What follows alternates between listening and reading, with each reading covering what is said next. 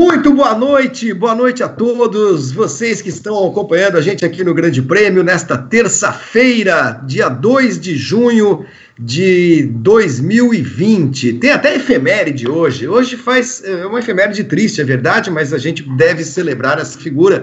Hoje faz 50 anos da morte de Bruce McLaren, no dia 2 de junho de 1970, testando um carro de Canam em Goodwood, na Inglaterra. O Bruce McLaren acabou sofrendo um acidente, perdeu a vida. A McLaren, inclusive, fez uma homenagem a ele hoje, uma cerimônia privada uh, na fábrica em Woking. A, a, a, inauguração, não sei se a gente pode dizer assim, é de uma estátua, né, em tamanho real, que foi apresentada pela sua filha, Amanda, e 50 velas em torno dessa estátua com os carros cor de laranja da McLaren. Então, já no começo do nosso cadeira cativa de hoje, fica aqui a nossa homenagem ao neozelandês Bruce McLaren, um dos maiores nomes da história do automobilismo, sem dúvida, porque não foi só um piloto, foi um grande empreendedor, é, ganhou quatro grandes prêmios, ganhou uma corrida pela McLaren é, é, com, o seu próprio carro na Bélgica em 68.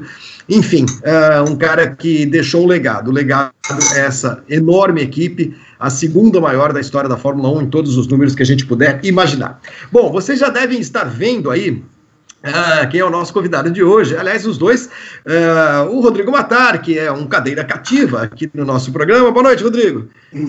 Boa noite, Flavinho. Boa noite, Moreno. Estamos aqui para a gente tentar extrair mais histórias bacanas, mais coisas legais que o Pupo contou. Aquele primeiro programa foi um achado, né? O Moreno falou e falou e falou, e ele tem que falar de novo, ele tem que falar muito mais coisa, tem muita história para contar. É um cara que é uma. É, é, é, tem muitas histórias aí, é, muita coisa que ele viveu, muita coisa que passou, muita gente com que conviveu né, em toda a sua trajetória de, de muito tempo no automobilismo. E a gente é que tem que agradecer pelo Moreno existir, por estar aqui, poder se dispor a contar mais coisas dele. Eu acho que vai ser mais um programa histórico como foi o primeiro, tenho certeza disso.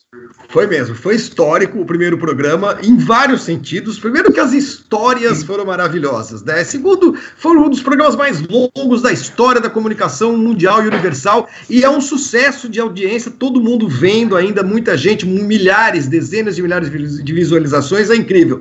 O Rodrigo, você não tem cortado o cabelo durante a pandemia, então se a sua franja estiver atrapalhando, você fala que a gente interrompe o programa.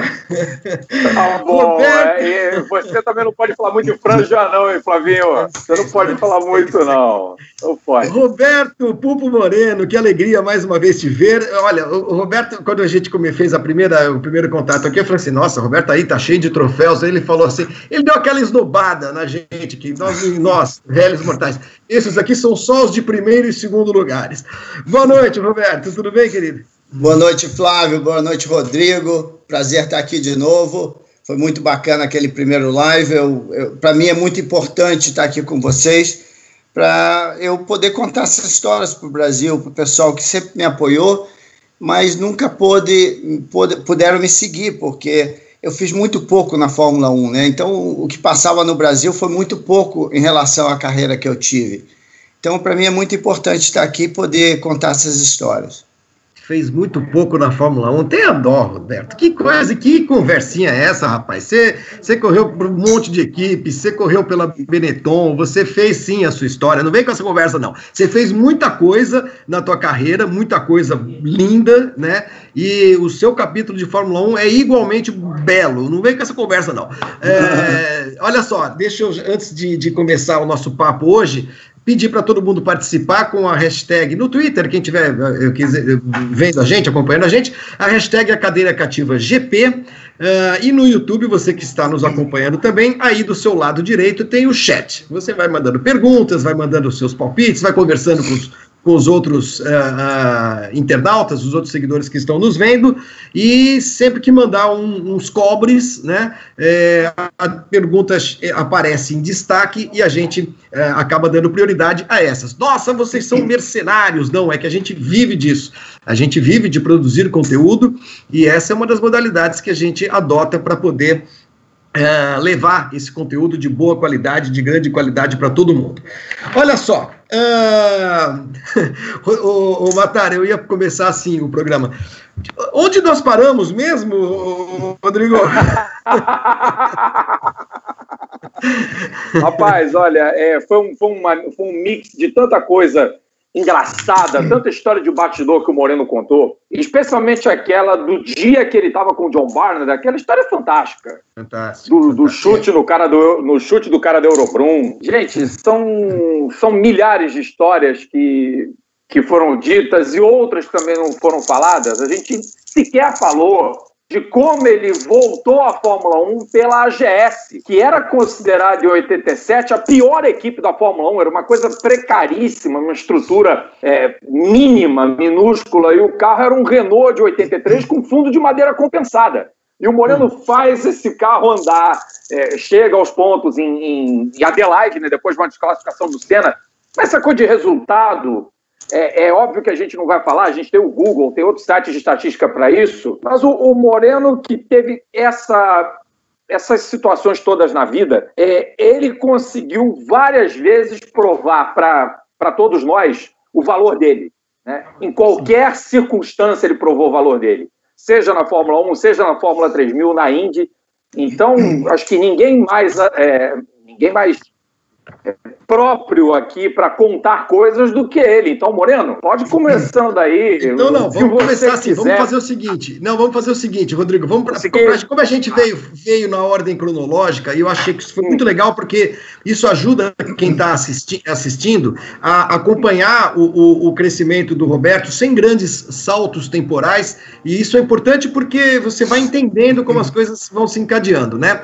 É, eu tinha feito uma, várias anotações aqui depois do primeiro programa, lembrando mais uma vez que esse segundo tempo, esse segundo programa, é, foi um pedido expresso, quase implorando de todos os internautas que a gente pudesse fazer esse segundo tempo, e é por isso Verdade. que nós estamos fazendo também. Uh, eu anotei algumas coisas que a gente acabou é, deixando. Não deu tempo de falar. Uh, por exemplo, uh, a, a, a, aquela passagem pela Lotus, aquele começo, da, aquele primeiro é, é, pezinho na Fórmula 1 pela Lotus, depois a Fórmula 3000, o título. Quero que o Moreno Roberto conte um pouco dessa história. A volta à Fórmula 1 e a Fórmula Indy né, que é um, um, um, capítulo importantíssimo da história do Roberto. Roberto, Pupo Moreno, meu caro, você sentou na Lotus Preta, se eu não estou enganado, mas que, que, que, que me lembre até da sua última entrevista, não foi exatamente a, a melhor experiência é, é, de, de dirigir um automóvel que você teve na vida, né, Roberto? Não, ali não foi, não foi nada bom, mas foi importante eu ter um contrato com a Lotus, porque aquele contrato me deu 10 mil libras por ano durante três anos. Para quem não tinha um tostão no bolso, isso me deu o direito de voltar para a Europa e ficar no meio do automobilismo, e com isso coisas aconteceram e eu consegui dar sequência à minha carreira. Uh, a Lotus, o lado bom da Lotus foi esse. Agora, é, se a gente quiser, eu acho que a gente contou a história de Brasília, né, que é onde tudo começou uhum. por causa de uma mini enduro e conheceu o Nelson, as loucuras que nós fizemos lá, e nós temos dois pulos, se eu não me engano. Nós fomos na Ferrari fazer o, o, teste da Ferrari e fomos e Benetton. E, na Benetton em, uh, no Japão, né? Isso. Então é, se a gente quiser dar sequência, a Lotus ela ainda fica um pouquinho mais na frente. Então vamos voltar um pouquinho mais. Porque é, é quando eu, uh, em 78, estava em Brasília, depois de ter consertado o meu pé, não sei se eu falei do meu pé aqui. Falou. Na, falei. Então, depois de ter consertado o meu pé, tentando começar a correr no Brasil, Uh, tinha aquelas corridas de passar que o Toninho da Mata ganhava, é, os Átila discípulos, né? E, Isso, e, Paternostro, era todo é, mundo. É, e eu estava de olho naquilo, que era muito competitivo, eu queria correr naquilo. Aí é, o Nelson tinha acabado de ser campeão britânico ah, na Fórmula 3, ah, ganhando, sei lá, poxa, 11 corridas seguidas, eu acho que ele ganhou um total de 14 corridas, se eu não me engano, naquele ano. Foi um recorde absoluto de tudo. E o Nelson voltou da, da Europa para passar o Natal em Brasília. E eu fui encontrar com ele, e, e, e, tem duas histórias de Brasília que eu esqueci de contar. Uma, é, eu falei muito do Marcelo Mexicano, né? Ele tinha um Fusquinha branco, é, e, e, a gente, é, ele me chamou um dia, falou, baixinho, vamos ali comigo dar uma volta de Fusca? Eu falei, o que você quer fazer? Eu falei, eu quero fazer uma experiência que eu acho que pode dar certo. Essa experiência, gente, era no Eixinho de Brasília, ele colocava o Fusca a 60 km por hora, colocava ele em ponto morto, e a pista era bem lisinha e bem plana, e o Fusca não, não, não mudava a direção, né? Imagina se o Fusca dá uma guinada para a direita. Bom, aí ele falou: agora nós vamos trocar de lugar, né? Eu imaginei, poxa, dá para trocar de lugar aqui, né? Ele falou: não, não, ó, você sai pela janela do lado direito, eu saio pela janela do lado esquerdo, a gente cruza no teto e, nós entramos pelas janelas opostas de novo. e isso foi no Eixinho na frente do apartamento onde meu pai morou anos, ali na 102 Sul. E foi muito bem sucedida essa história. Santos engenheiros da Volkswagen, hein, Roberto? Porque olha. Meu Deus, pai. Ai, ai. Bom, e aí o, o, Nelson, o Nelson chegou em Brasília. A outra história eu já esqueci, eu já perdi o fio Não, da meada. Aí você tá bom, aí você aí você tava lá querendo correr contra, contra Toninho da Mata, Atila é. Cipos, essa turma toda. Aí chega o Nelson da Europa, pô, legal. Ah, a outra história que eu ia contar é o seguinte: a gente, eu acho que eu não sei, eu já contei aqui, mas a gente, eu, eu durante o ano, eu telefonava para o Nelson é, de uma casinha na, w, na, na W5, que era uma escola é, pública, o Elefante Branco, e tinha uma casinha pequenininha na frente lá que tinha os fios de telefone. Aí um amigo meu falou: oh, eu, eu, sei, eu sei como é que você pode ligar para o Nelson. Ele me levou nessa casinha, ligou dois grampinhos lá na linha telefônica e a gente ligou para o Nelson para saber como é que ele estava lá na Europa. E era caríssimo ligar para fora, quer dizer, vocês conseguiam fazer ligação internacional de graça, é isso? É, mas. Outra mas, forma de ligação direta, hein? Bom, um, aí o Nelson chegou, falou, pô, baixinho. Eu falei, ó, oh, Nelson, estou tentando correr aí, meu pé já está mais ou menos, eu já estou podendo caminhar, dói um pouco, mas eu caminho já e tal, depois que esquenta fica normal. É que nem carro álcool no começo, né? Demora a esquentar, mas depois que esquenta, vai embora. Uhum. Aí ele falou: olha, baixinho, não vai correr no Brasil, não. Eu falei, ô Nelson, como é que é isso? Pô? Eu quero correr aqui de passar e tal, estou tentando arrumar dinheiro. Você, você não conhece alguém que pode me ajudar? Eu falei, não, não, não, esquece, esquece. Você vai correr na Inglaterra. Eu falei, como é que é isso, Nelson? Cara, eu já vi tudo lá. Eu falei, Nelson, peraí, peraí, peraí. Não, não, eu já vi tudo, cara. A Fórmula 4 é muito legal na Inglaterra, tem muitas corridas. Se você andar bem, no ano seguinte uma fábrica te pega para correr de graça. É muito legal. E eu falei, mas peraí, Nelson, eu não falo inglês, cara. Como é que eu vou para Inglaterra começar a correr lá de carro? Ah, cara, para guiar você precisa falar? Eu falei, não, verdade. A gente guia sozinho, né? Falei, mas Nelson, eu não, eu não sei nada lá, eu não conheço nada, cara. Ah, o Piuí é um australiano que ganhou muito dinheiro comigo na Fórmula 3. Ele não quer ir para a Fórmula 1 comigo, eu convenci a ele a te ajudar. Ele vai comprar seu carro, ele vai comprar seu motor, ele vai te ajudar e você vai fazer uma equipe onde você vai fazer tudo. A equipe é você e você. O Piuí vai fazer as inscrições, aquilo que você precisar, e você faz o resto. Eu falei, pô, isso não é problema para mim, Nelson. Mas o Pio vai me ajudar mesmo? Não, o Pio vai te ajudar e tal. Eu falei, tá bom. Mas, Nelson, pô, eu, eu não tenho dinheiro, cara. Como é que eu vou fazer, cara?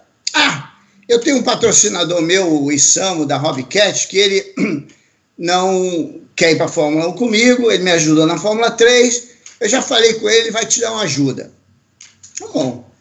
Aí eu falei, fiquei pensando, falei, Nelson, eu nunca corri no Brasil. Eu tentei fazer duas corridas aí e não passei da primeira volta, cara. Deu, uma deu um problema, outro carro quebrou.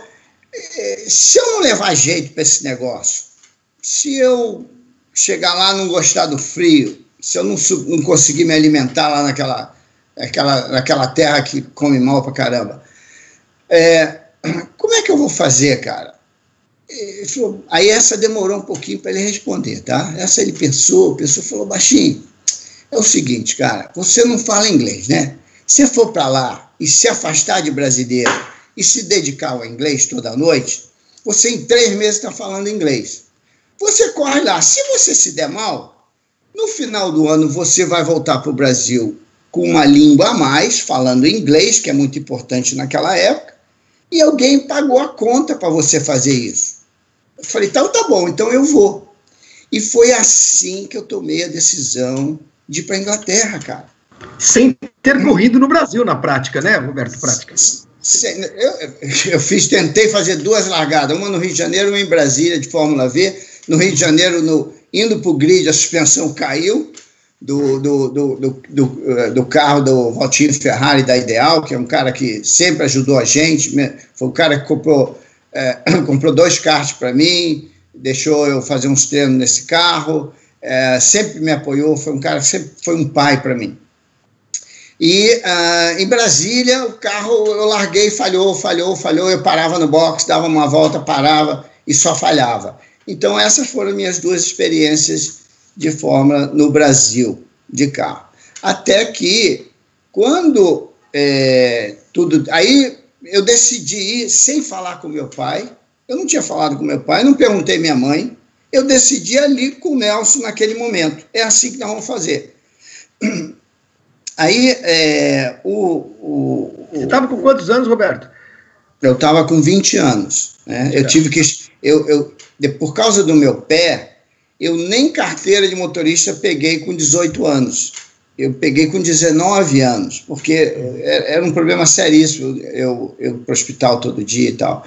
Bom, e é, na, é bom lembrar o seguinte: naquela época, em 79, é, esse é final de 78, tá? Pro Natal, antes do Natal. Hum. Me lembra da corrida de Uberlândia, se você quiser que eu conte aqui, foi nesse período. Aí, é, custava para fazer um ano de Van Diemen, que era a melhor equipe organizada, aonde os brasileiros iam correr, Chico Serra, Bolívar de Sordes, pessoal, era Van Diemen. Custava naquela época, se eu não me engano, 25 mil dólares uma temporada de 25 corridas e 25, 25 testes. O dinheiro que o Nelson ia arrumar para mim, que deveria ser no mínimo 25 mil dólares para eu fazer uma temporada, foram 8 mil dólares do Isamo. Aí eu fiz uma vaquinha em Brasília, eu falei, Valtinho, a situação é essa, cara, mas a gente só tem 8 mil dólares. 8 mil dólares, eu vou fazer um campeonato daqueles de dentista lá de cinco corridas e acabou.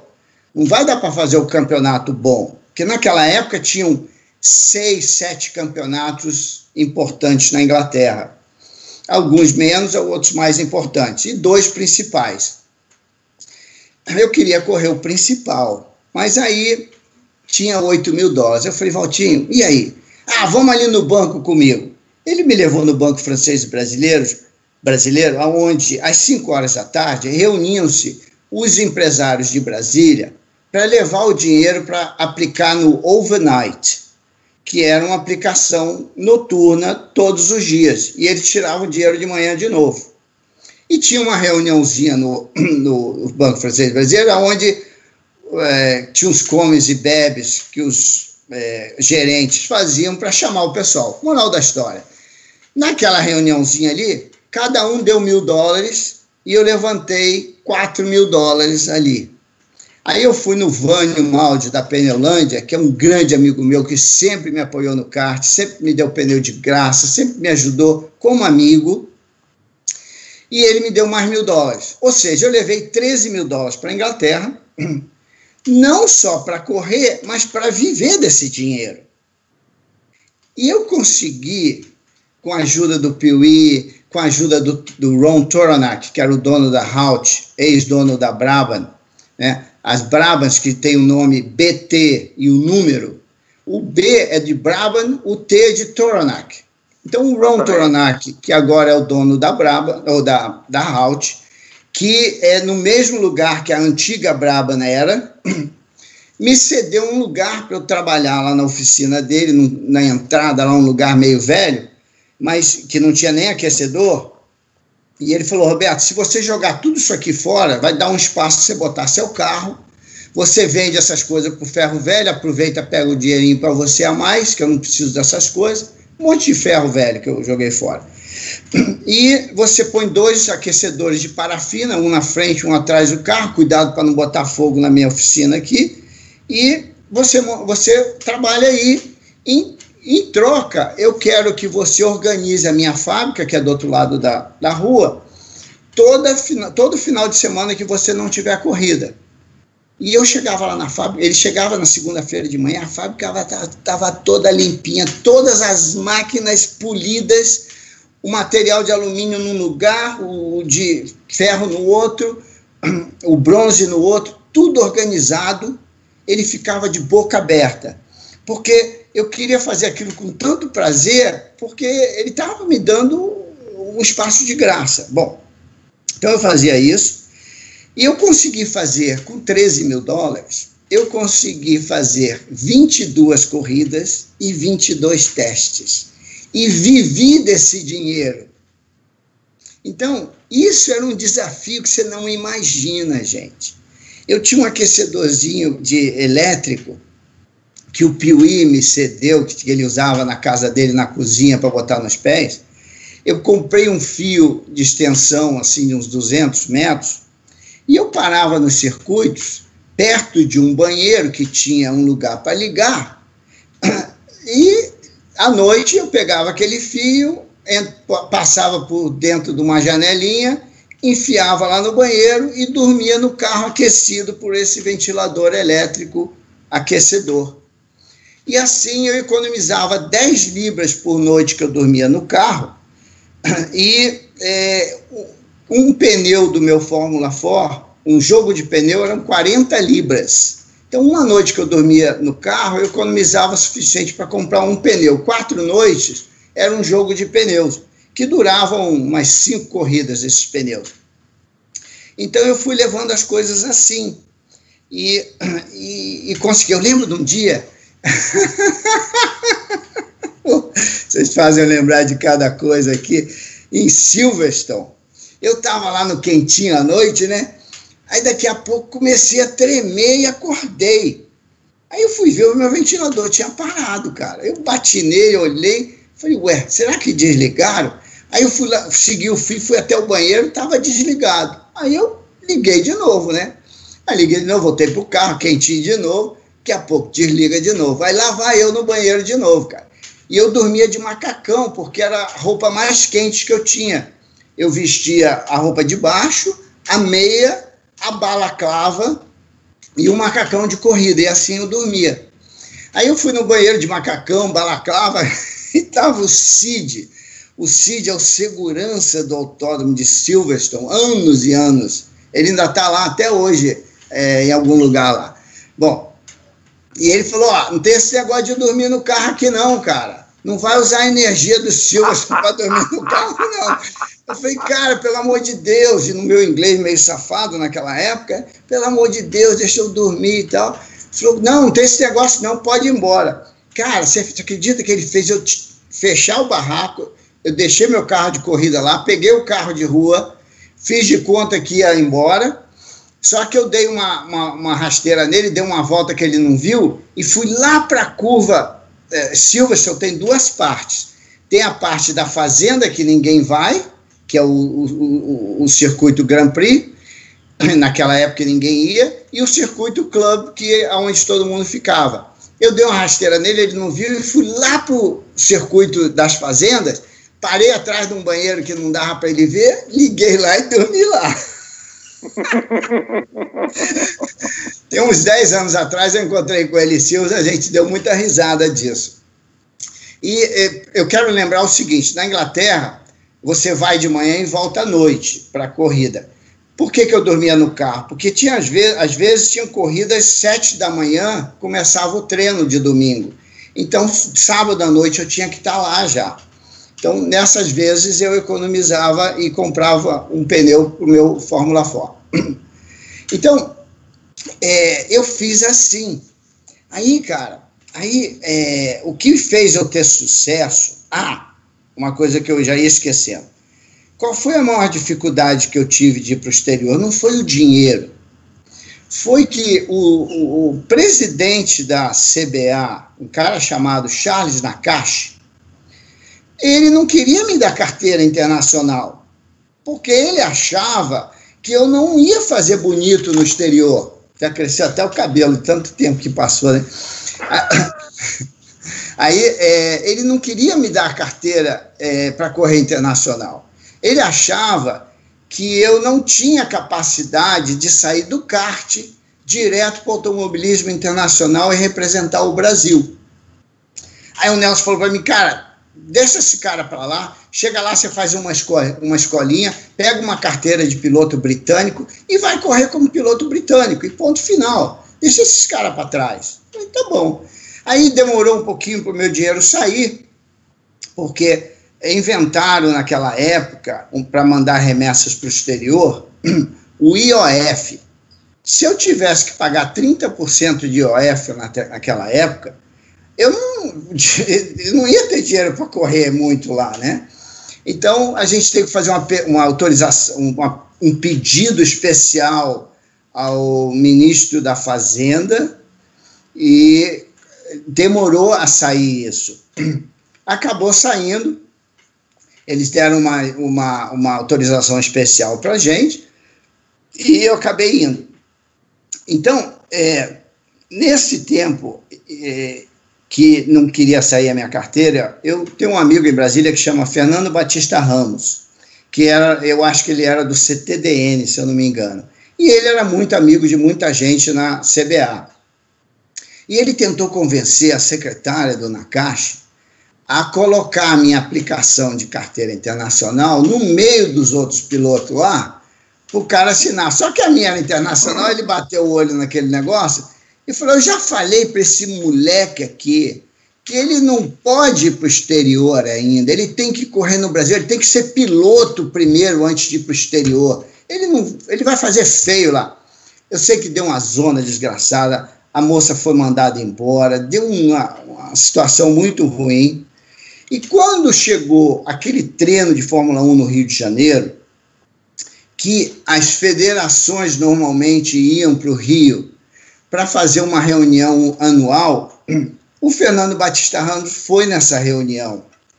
E ele, numa hora lá da reunião, falou: Doutor Nakashi, eu queria falar daquele menino de Brasília que corre de kart, que está tá indo para o exterior. Eu já falei para aquele filho de uma mãe que ele tem que. Ele não vai para o exterior nenhum, ele tem que correr no Brasil primeiro, porque nem todo mundo faz. Não pode. Ele vai fazer nome feio do Brasil lá fora, não vou autorizar isso sobre a minha presidência. Aí eu falei, não, doutor, ele, ele é muito esforçado, eu conheço a história dele, ele é um menino que vai se dar bem. E o Fernando Batista Ramos, por acaso, é um cara que ia lá na câmara e ele tinha uma Lotus naquela época. E eu era doido para ver essa Lotus dele. E ele falou, baixinho, minha Lotus está em casa com o pneu furado e o macaco que eu tenho não encaixa. Ela é muito baixinha e eu não consigo levantar ela. Bom, um dia eu peguei aquele macaco jacaré da câmera, a casa dele era do outro lado da W3, eu saí arrastando, um, você imagina um menino pequenininho arrastando aquele negócio pela W3, era um sábado à tarde, e eu cheguei e bati na casa Aquelas dele. rodas de ferro, né, Roberto, que, aquela, que aquele, aqueles macacos têm roda de ferro, né? É, é, e é Vai pesado, riscando né? o, o, o também, né? E faz um barulhão. Nossa, imagina. A força que eu tive que fazer para carregar aquilo até o outro lado da rua, puxando, você não imagina. Bom, bati na casa dele, estava eu de macaco lá. O que você fazendo aqui? Eu vim trocar o pneu do seu carro. Ele ficou tão feliz que eu fiz isso para ele.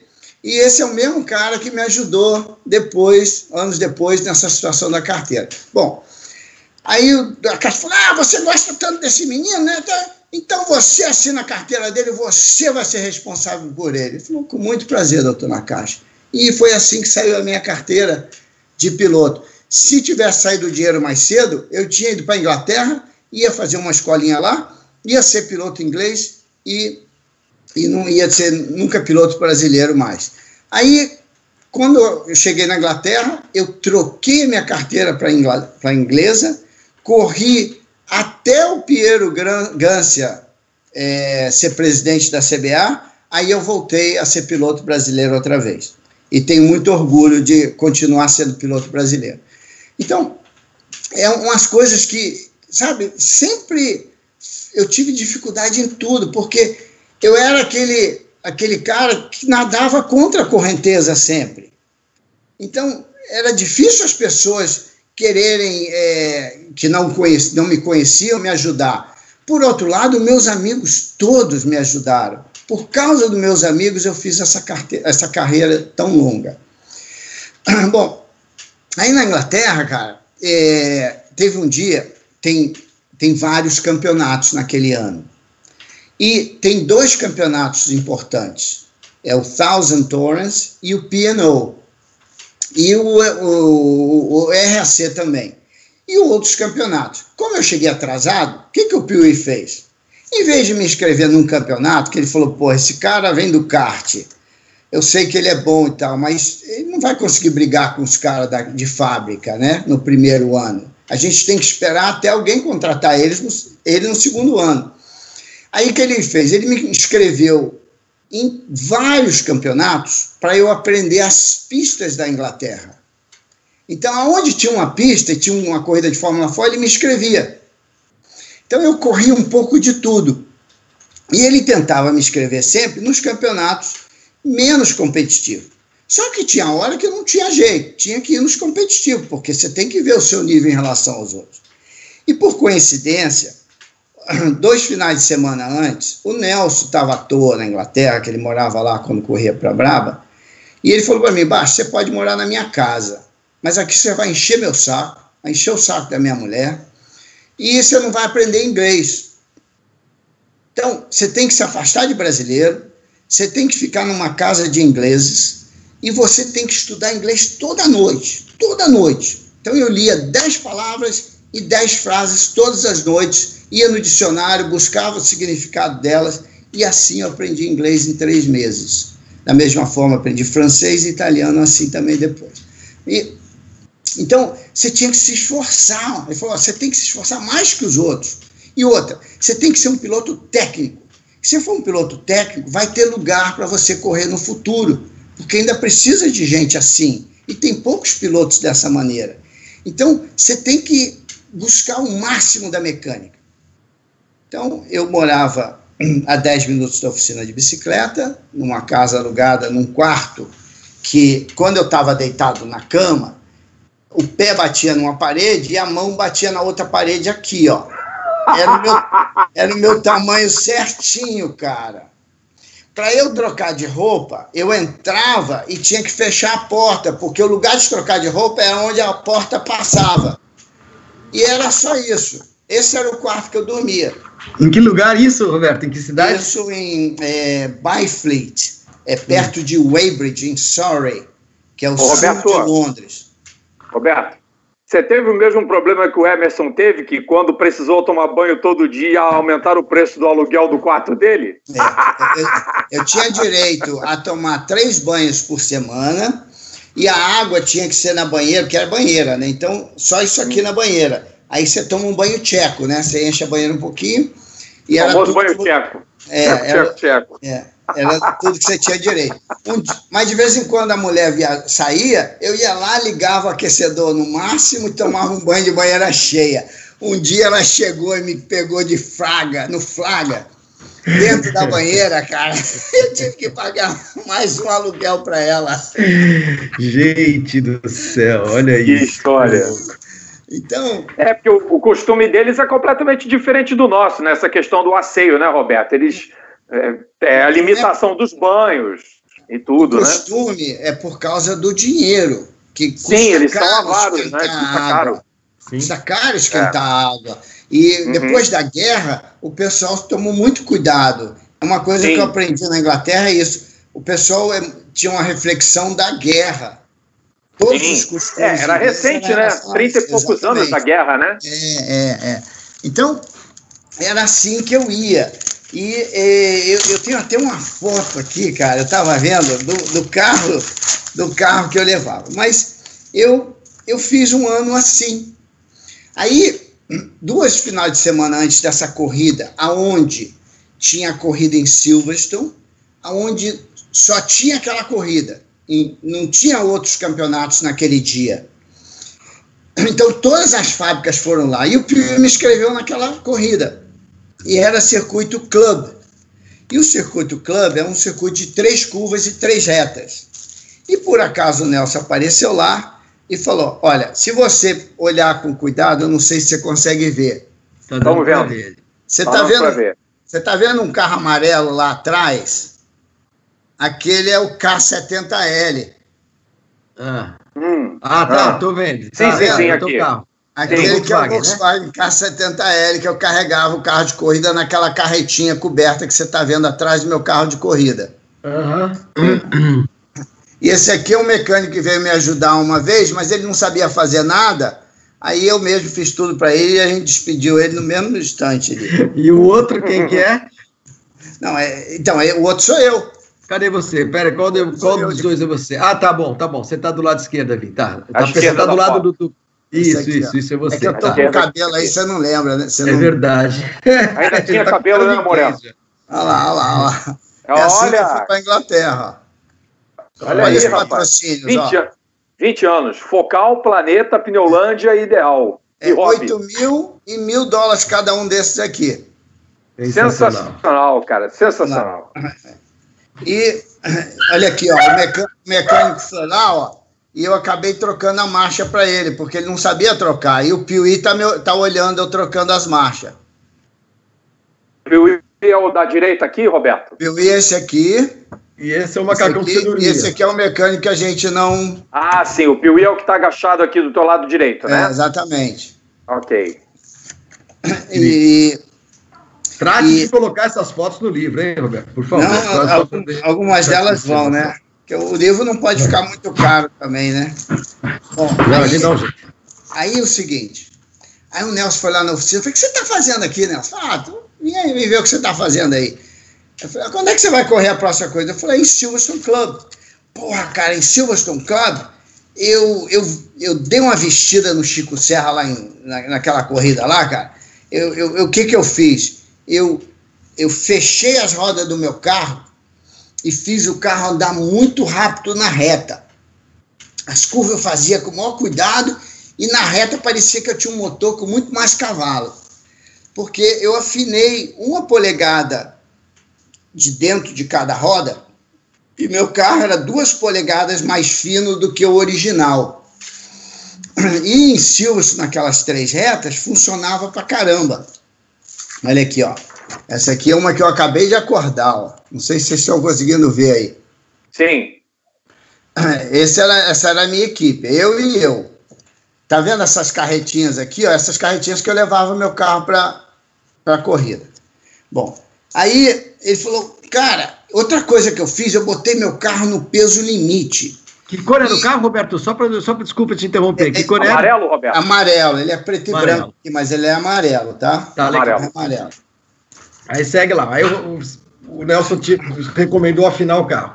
É. Aí ele falou: não, ele não recomendou, não. Ele não recomendou, não. Ele estava contando a história dele só. Ele só estava contando a história dele, mas eu muito ligado, né? Você fechou fiquei, né, a ideia, né? Fiquei pensando, né? Aí ele falou: olha, vamos tirar. É, ele falou: ó, eu tirei todo o peso, botei o carro no peso limite. Abaixei o Santo Antônio, deixei embaixo do meu capacete. Se eu capotasse, eu morria. Que aí tinha menos arrasto aerodinâmico. Eu falei, tá. Aí falou isso e tal, e foi embora. Aí comecei a pensar, fui pesar meu carro, meu carro era pesado pra caramba, cara. Aí comecei, troquei bateria, arrumei as porquinhas de lá na fábrica da Halt de. E o Nelson também depois me deu, que ele trouxe da Braba. As, as porcas usa só uma vez os carros de Fórmula 1. Aí eles jogam fora de helicóptero, que é levinha e pequenininha. Aí você coloca aquela porca levinha e sobra um espaço no, no, no parafuso, você corta. Cortei tudo, botei uma bateria de motocicleta em vez daquela bateria grande que tinha, e o carro ficou 8 libras mais pesado, né? Mais ou menos uns 3,5 kg ainda. Mais leve. Mais leve, né, Moreno? Perdão. Ele ainda estava mais pesado ah, tá. que o limite. Ah, depois da, depois tá. da dieta que eu fiz, ainda estava acima. 3,5 kg mais ou menos. Aí, cara, esse carro tinha, uma, tinha um negócio bonito atrás, cara, que eu não sei se tem aqui, eu não consigo. As fotos que eu tenho aqui são, são as mais modernas. Tinha uma carenagem que ia até lá atrás, bonita pra cacete, né? Aí eu olhei para aquela carenagem, olhei para os routes de Fórmula 3 e falei, Toronac não usa capa de motor no Fórmula 3. Será que eu preciso dessa merda? Aí não tive dúvida, passei o serrote. Acabou o Santo Antônio, eu passei o serrote, cara. Se você olhar com cuidado, você vai ver que atrás do Santo Antônio não tem carenagem no carro mais. É verdade, tá horrível. Ela não tem. Tá horrível. E olha que está esse carro, cara. Olha essas rodas pretas. Olha essas rodas pretas. É. O detalhe das rodas, tá? Por que as rodas, Moreno? Tá, vamos lá. Aí, aí esse, a capa do motor e a carenagem deu os 3,5 kg que faltava. O carro ficou no peso limite. Aí eu falei, o meu Santo Antônio é alto pra caramba, né? Aí eu falei, pô, vou cortar esse Santo Antônio aqui. Mas aí, aí eu deixei isso para depois, mas é, é, falei, como é que eu vou afinar o carro? Aí entrou um mecânico num Ford Cortina antigo, e eu olhei aquelas rodas é, fechadas, sem nenhum buraquinho nela, parecia que era fora de centro em relação à minha. Aí eu pedi ele para tirar e botar no meu carro, falei, de jeito nenhum. Não deu, não, não tive dúvida. Quando ele foi almoçar, eu fui lá, levantei o carro dele, tirei as rodas dele, botei no meu carro, deu uma polegada e meia mais fino do que as minhas. Aí eu tirei rapidinho, botei no carro dele de novo. Quando ele voltou do almoço, ele nem notou nada. Aí, aí eu fui no, fiquei sabendo que no ferro velho você podia comprar essas rodas que tinham. Aí eu fui no ferro velho, levei uma suspensão no meu carro para ver roda que não estava empenada consegui de 40 rodas que eu testei, quatro rodas que não estavam empenadas. Aí desenferrujei, pintei de preto, que essa é por isso que ficou feio o carro, e, e fui para cima. Ah, aí eu comecei a serrar o Santo Antônio. Quando eu estou começando a serrar, o Toronac entra na minha oficina, cara, num domingo à tarde, meu que que você está fazendo aí? Para, para, para, pelo amor de Deus. o que, que foi, irmão? Cara, esse tubo aí que você está serrando, ele vai até lá embaixo. Se você capotar, isso aí tem resistência. Se você serra e solda aqui, se capotar, isso quebra, cara, isso achata. Falei, ah, tá bom. Aí fez eu soldar na frente dele de novo um pedacinho que eu serrei. Aí quando ele foi para casa, eu fui lá, rec, rec, rec, rec, serrei Santo Antônio. Soldei de novo e fui embora para Silverstone. Bom, cheguei em Silverstone, meu, a minha carretinha tinha, era fechada. O projetista desse carro não era nada mais, nada menos do que o Pat Simmons, que era o cara que é, foi dinheiro da Fórmula 1, é, começou na, na, na Toleman, com o Rory Byrne, e o Rory Byrne é que tinha projetado o, o Reynard de 78, que foi muito bom. O Pat Simmons desenhou o meu, que era de 79. Só que não ficou tão bom quanto o de 78. Como o de 78 tinha sido campeão, o Piuí comprou esse, o Royal. E não era tão bom quanto o Van Diemen, mas era muito bom de pista de, de alta velocidade. Aí, o, quando eu cheguei em Silverstone, eu estou sozinho, né? que eu, eu quase para tirar o carro da carreta coberta, chega o Pat Simmons, ô oh, Roberto, como é que você tá e tal. Eu tinha cuidado das filhas dele algumas noites que ele precisou de um babysitter quando eu estava lá em, em, perto da fábrica. E ele veio conversar e tal. Aí eu comecei a tirar o carro enquanto eu conversava com ele. Quando ele bateu o olho naquele carro, que tava feio que nem um Frankenstein, com aquelas rodas pretas, o carenagem cortado, ele falou, Roberto, o que você fez com o meu carro, cara? Você tá louco, cara. Antes que eu pudesse explicar, ele me deu as costas e saiu andando, meu. Me deixou falando sozinho. Bom, ele ficou muito puto. Aí veio o treino, um treininho de 15 minutos, eu aprendi a pista, E veio a classificação, eu classifiquei na pole, na frente de todas as equipes de fábrica.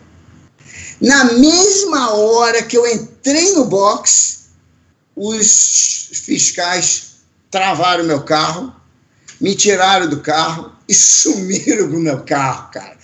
Daqui a umas duas horas aparece o carro todo lacrado. Eles lacraram o câmbio, lacraram o motor, tudo que eles podiam lacrar, eles lacraram e falaram: olha, se você tocar num lacre desse, você está fora. E depois da corrida nós vamos verificar o seu câmbio, o seu motor. Nós tivemos uma reclamação oficial do seu carro, que foi a Van Diemen, que estava lá com a equipe de fábrica, com Bolívar de Sorte e o Terry Gray, que não acreditou que eu fiz a pole position em poucas voltas e já mandou lacrar o meu carro. Bom, chegou na corrida, eu larguei na frente, o Bolívar de Sorte foi no meu vácuo e o Nelson foi assistir aquela corrida. E antes da largada, ele falou: Baixa, é o seguinte aqui, cara. Você pega um cara desse aí que colar no teu rabo e faz jogo de vácuo só com ele. De, ele pega o teu vácuo numa reta, você sai do meio do caminho, deixa ele frear no lugar certo, deixa ele fazer a curva direitinho, você encaixa atrás dele, pega o vácuo na outra reta, ele sai, você freia no lugar certo, e com isso vocês em cada reta são um mais rápido que o outro, e vai levando um com o outro e some do resto. E o Bolívar soube fazer isso comigo não deu outra. Nós fomos embora do pelotão, ficou só eu e ele para brigar nas últimas três voltas. Aí ele deu um desperto comigo, ele me deu um break test no retorno. Só que eu, eu consegui dar uma guinada para a esquerda, em vez de frear e quase rodar, eu guinei para a esquerda e freiei do lado dele. Aí ele fez a curva, eu peguei o vácuo de novo, ele se deu mal. Aí, na próxima vez, era a minha vez, né? Aí eu caprichei no break test. Eu falei, ah, é? Eu vou te ensinar a dar um break test. E. Crá! Cara, quando eu vi o carro dele, ele estava assim, ó, quase rodando. Aí quando ele estava quase rodando, eu acelerei. Eu ganhei aquela corrida com três carros na frente dele, cara. Ninguém acreditou. Levaram meu carro para o fiscal. Dois dias depois apareceu. E eu recebi um telefonema do, do, do dono da Van Diemen falando: olha eu mandei lacrar o seu carro porque eu achei que estava fora. Os fiscais são amigos meus, eles têm certeza que o carro está tudo perfeito.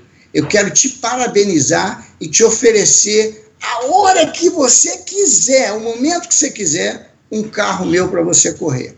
Eu falei, Ralph, eu preciso correr com o meu carro, porque se eu pegar um Van Diemen agora, eu vou ter que treinar muito para pegar o jeito dele e eu não tenho dinheiro para treinar.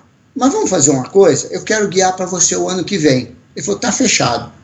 Fizemos isso no telefone, no meu inglês safado. Quando chegou na próxima corrida, o Pio me apresentou a ele e nós apertamos a mão e ali ficou o nosso contrato para 80, correr de graça pela Van Diemen no melhor carro que tinha, a melhor equipe que tinha de Fórmula 4. Então, foi muito importante eu participar desta corrida. Uhum. E e foi muito importante o Nelson fazer uma visita para mim duas semanas antes e comentar o que ele tinha feito no carro dele. É, porque talvez você chegasse lá, Roberto, sem ter essa percepção, né? Exatamente. É, é quer dizer, Eu era é muito novo para as uhum. coisas, entendeu? Tudo para mim era novidade. E aquilo lá garantiu o meu ano de correr de graça o ano seguinte, que foi exatamente Sim. o que o Nelson tinha falado para mim que ia acontecer se eu andasse bem. Esse aqui, ó, é o Fiat, esse aqui já é 80, tá? Esse aqui é o Fiat que eu tinha em 80 quando eu corria para Van Diemen. Que lindo. Esse, que esse lindo. é o seu carro, né, Roberto? Esse azul. Esse azul é o carro de corrida e esse é meu carro de rua. E essa época, Flavinho, é, o Moreno teve como rivais e compatriotas o Schaffer, que veio da Fórmula V, Muito o Raul Boesel, que tinha trocado a Stock Car pela, pela Inglaterra, e o Fernando Dias Ribeiro também estava lá ainda, né? O, ah, não, o Jonathan Palmer, Tommy Bunn, ah, tem outros nomes, né? Tinha, é, tinha aquele, aquele Rick Morris, já corria? Rick Morris, Rick Morris corria, o Argen Singer, todos os pilotos. Peter Argen Singer. É. Pete Toledano também é dessa época? Também, também. Mas olha, o Toledano estava começando ali, ele não era tão bom assim, não. Agora, o Tommy Bunn era o piloto que eu sempre respeitei. Bom, eu fiz, moral da história, eu fiz 22 corridas e 22 testes naquele ano, com 13 mil dólares, com a ajuda do Piuí, com a ajuda dos amigos. Eu, quando chegava numa pista, eu sempre olhava uma menina que não tinha, não estava fazendo muita coisa. Olha aqui, ó, o Peter Agensinger aqui, ó, eu botando chifrinho nele aí, ó. e aí, aí eu fui convidado, a Reina, naquele ano, resolveu botar um motor de duas mil cilindradas num Fórmula, é, no Fórmula 4 e colocar asa nele e ver se vira um Fórmula 2000. E me chamou para correr. Aí virou esse carro preto aí, com, com, com um bico grande, tá vendo? Uhum. E eu fiz duas corridas nesse carro. Eu fiz 20 de Fórmula 4 e duas nesse carro. Eles me contrataram e eu larguei, eu, eu larguei em segundo ou terceiro. Aí na primeira, na curva lá em Mallory Park, que tem um, um happinzinho, eu quase rodei porque teve um, um cara quase rodou, eu tive que parar o carro. E o David Leslie estava em primeiro lugar, abriu assim uns 10 carros do segundo lugar. E eu esperei o pessoal sair do meio do caminho, consegui passar, aí passei para quarto, para terceiro, segundo, e fui atrás do David Leslie e terminei a corrida no rabo dele. Eu fiz uma corrida fantástica lá. Outra corrida que eu fiz muito boa na Fórmula 4 em Mallory Park, que eu quero lembrar aqui, que foi também que, que carimbou o meu contrato com a Van Diemen no ano seguinte, o Terry Gray, que era o fodão da Van Diemen naquela época, ele, eu vim no vácuo dele para fazer aquela curvona que a gente fazia de quarta marcha tirando o pé às vezes, e ele fechou para dentro. Quando ele fechou para dentro, eu fui por fora e passei o cara por fora, cara. Eu fiz de pé no fundo. E quando acabou a corrida, o Ralph Fenner veio para mim e falou: Cara, eu nunca vi isso acontecer na Fórmula 4. Você vai correr para mim o ano que vem. Falei, claro, não se preocupa que eu vou. E esse foi o meu ano de Fórmula 4. E depois a gente vendeu o carro, pagamos as dívidas e eu consegui um carro para correr o ano seguinte de graça. Eu não tinha mais dinheiro para correr. O dinheiro que eu tinha no primeiro ano foram amigos que deram, um amigo do Nelson, os amigos de Brasília, e eu não tinha dinheiro para fazer um segundo ano. Se não fosse a Van Diemen, eu estava a pé. Mas ainda assim você ia precisar de dinheiro para viver. Exatamente. Agora você falou uma coisa certa. Aí eu falei, Ralph, só tem um problema. O que eu vou comer? É. Eu não tenho dinheiro para viajar, para chegar na Inglaterra. Ele falou, Roberto, você sabe dirigir carro de rua? Eu falei, sei.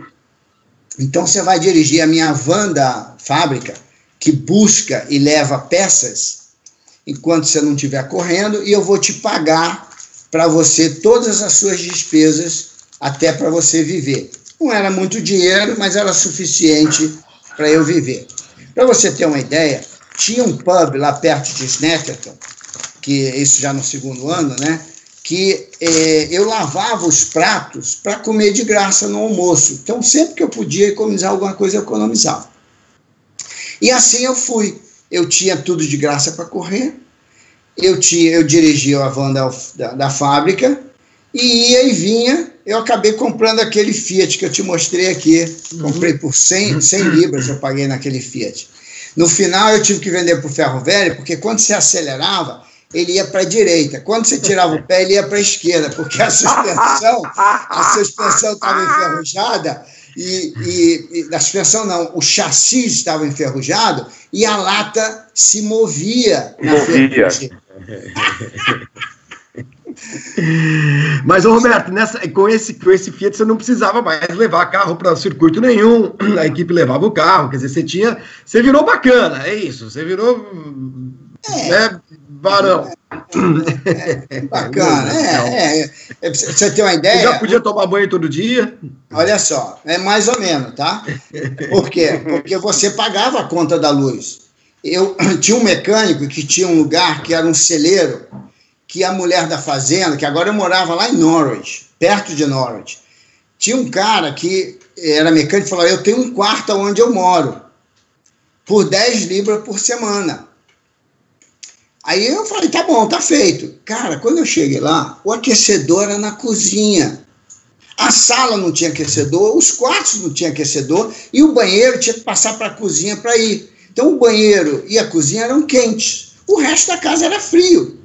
Então você trocava de roupa na cozinha, no banheiro e entrava de dentro da cama. Tinha dia que eu botava o ventiladorzinho que o Pio tinha me dado na cama para esquentar, entrar, tirava as, as, às vezes tinha umas aranhazinhas, tirava as aranhas dentro da cama e entrava ali dentro de roupa e trocava para o pijama dentro da cama, porque não dava para trocar do lado de fora. Tamanho então, frio, né? Não, era assim que eu vivia, quer dizer, não era bacana, bacana. Né? é lógico. A minha mãe falou para mim, Roberto, quando você quiser tiver com fome, você não passa fome. Salada você põe limão, que é o melhor tempero que tem, e espaguete você põe manteiga. E acabou. Aí eu. Oi? A imagem do... Oi, acho que a sua imagem caiu, mas eu estou ouvindo ele, o Berton. É. é. Eu, tô... eu, eu também estou aqui ainda. Eu estou aqui ainda, mas minha câmera está aqui ainda. É capaz de ter tido uma pequena oscilação do. do, do ah, agora, agora, voltou. voltou. voltou. Eu desliguei e liguei aqui. Vamos lá. Vamos lá. Bom, então, é, é, um dia eu chamei o Raul para comer lá em casa, que o Raul era meu companheiro de equipe na Vandima, né? Ele era o cara que pagava, era o cara que corria oficial da, da fábrica. E ele estava aprendendo, né? Era o primeiro ano dele, um, um cara rápido. E é, eu chamei, vamos almoçar lá em casa, jantar lá em casa? Falou, vamos. Aí cheguei lá, fiz um espaguete, botei manteiga, botei o prato na na frente dele, era verão, não estava muito frio. Aí ele falou, ficou olhando para mim assim, falou, eu falei, bom apetite. Ele falou, mas e o molho? Não tem não? Eu falei, o molho é na manteiga, meu amigo. É, se fosse na Itália, era, era espaguete ao burro, né? Chiquérrimo e tudo mais. Come aí, não enche o saco. Mas ele falou: ah, um dia eu vou fazer um espaguete lá em casa, quando minha mulher chegar, tu vai ver o que é espaguete. Eu falei, tá bom. Aí, e foi assim. Então, naquele ano, eu fiz 30 corridas de Fórmula 4, ganhei 15, se eu não me engano, e uh, ganhei o campeonato mais importante, que era o P&O, o Thousand Torrents. Uh, fiquei em terceiro lugar no RAC e segundo no europeu, faltando uma corrida, que eu não, não competi porque, porque dava no mesmo dia do Thousand Torrents, nós preferimos ficar na Inglaterra. Mas dava até para ganhar o outro se eu tivesse feito três pontinhos a mais, lá no europeu. E o RAC era o campeonato que o Tommy Bunny e o Raul Boesio se dedicavam. E o Raul corria comigo também no Thousand Torrents. Então, mais ou menos era isso. O, o, Ralph me botou no Thousand Torrents para tentar ganhar, botou o Tommy Bunny no RAC colocou o Raul nos dois e é, ajudava o Jonathan Palmer. E o Fernandinho tinha trocado naquele ano de Vandime e foi para Royale. E eu, tinha, eu, é, eu, lembro uma vez que eu falei para o Pat Simmons, falei, Pat, teu carro sai de frente. A gente precisa fazer alguma coisa para ele parar de sair de frente. Falei, como é que sai de frente, Roberto? O David Sears, meu piloto, fala que o carro sai de traseira. Eu falei, o problema do David que ele dá um trancão no volante, e a hora que ele dá aquele trancão no volante, o carro vem de traseira e vai, todo o carro vai sair de traseira. Mas se você ver a redondinha, ele sai de frente. E ele não me escutou. Quando o Fernandinho foi correr na Royale como piloto de fábrica, foi a primeira coisa que ele falou pro, pro Pat Simmons, falou, teu carro sai de frente. Aí o Pat me ligou, falou, Roberto, pô, eu, nós fizemos aquilo que você tinha falado no meio do ano passado, e eu não dei, não dei notícia para você, o carro ficou rápido para caramba. O carro realmente saía de frente. Então, são algumas coisas que aconteceram com o Pat Simmons que foi criando uma ligação que eu tenho até hoje com ele. O Pat Simmons, para quem não conhece, é aquele cara que. É... Ele hoje ele hoje está na, no, no, na FIA, não está, Rodrigo? É, como diretor é, técnico, do, do, não é nem na Sim. FIA, no Liberty. É. Sim, no Liberty Media, exatamente. Sim. Ele faz parte lá Sim. junto com o Ross Brown, está é. tá lá. Eu, eu, encontrei ele em Houston no ano passado, ele me levou para conhecer o, o, carro do, que eles tinham apresentado lá em Houston, em Austin, perdão, no Texas, o carro do, do túnel de vento do, do futuro da Fórmula 1. Uhum. E ele faz, ele faz todo o desenvolvimento desse projeto aí. Então, é, é, são umas coisas que criam ligações com essas pessoas. E eu sempre criei ligações com engenheiros, porque eu era muito ligado à, técnica de desenvolvimento de carro, que foi um, o, a outra coisa que o Nelson falou para mim e eu escutei a, a risca. Roberto, deixa eu interromper, mas é que eu não quero perder aqui. Quem está assistindo, acompanhando a gente, e diz que tem várias histórias parecidas, dando um grande abraço, também foi piloto oficial da Van Diemen, da Van Diemen é o Nico Palhares, está te mandando um abraço aqui, ah, ele está acompanhando a, a, nossa live. Parabéns, ele Bom, ganhou obrigado, também o Festival de Fórmula, Fórmula 4. Obrigado pelo apoio aí. Grande piloto de Brasília Desculpa também. Desculpa te interromper, Roberto, é que senão passa a mensagem e aí eu acabo não, não, não lendo.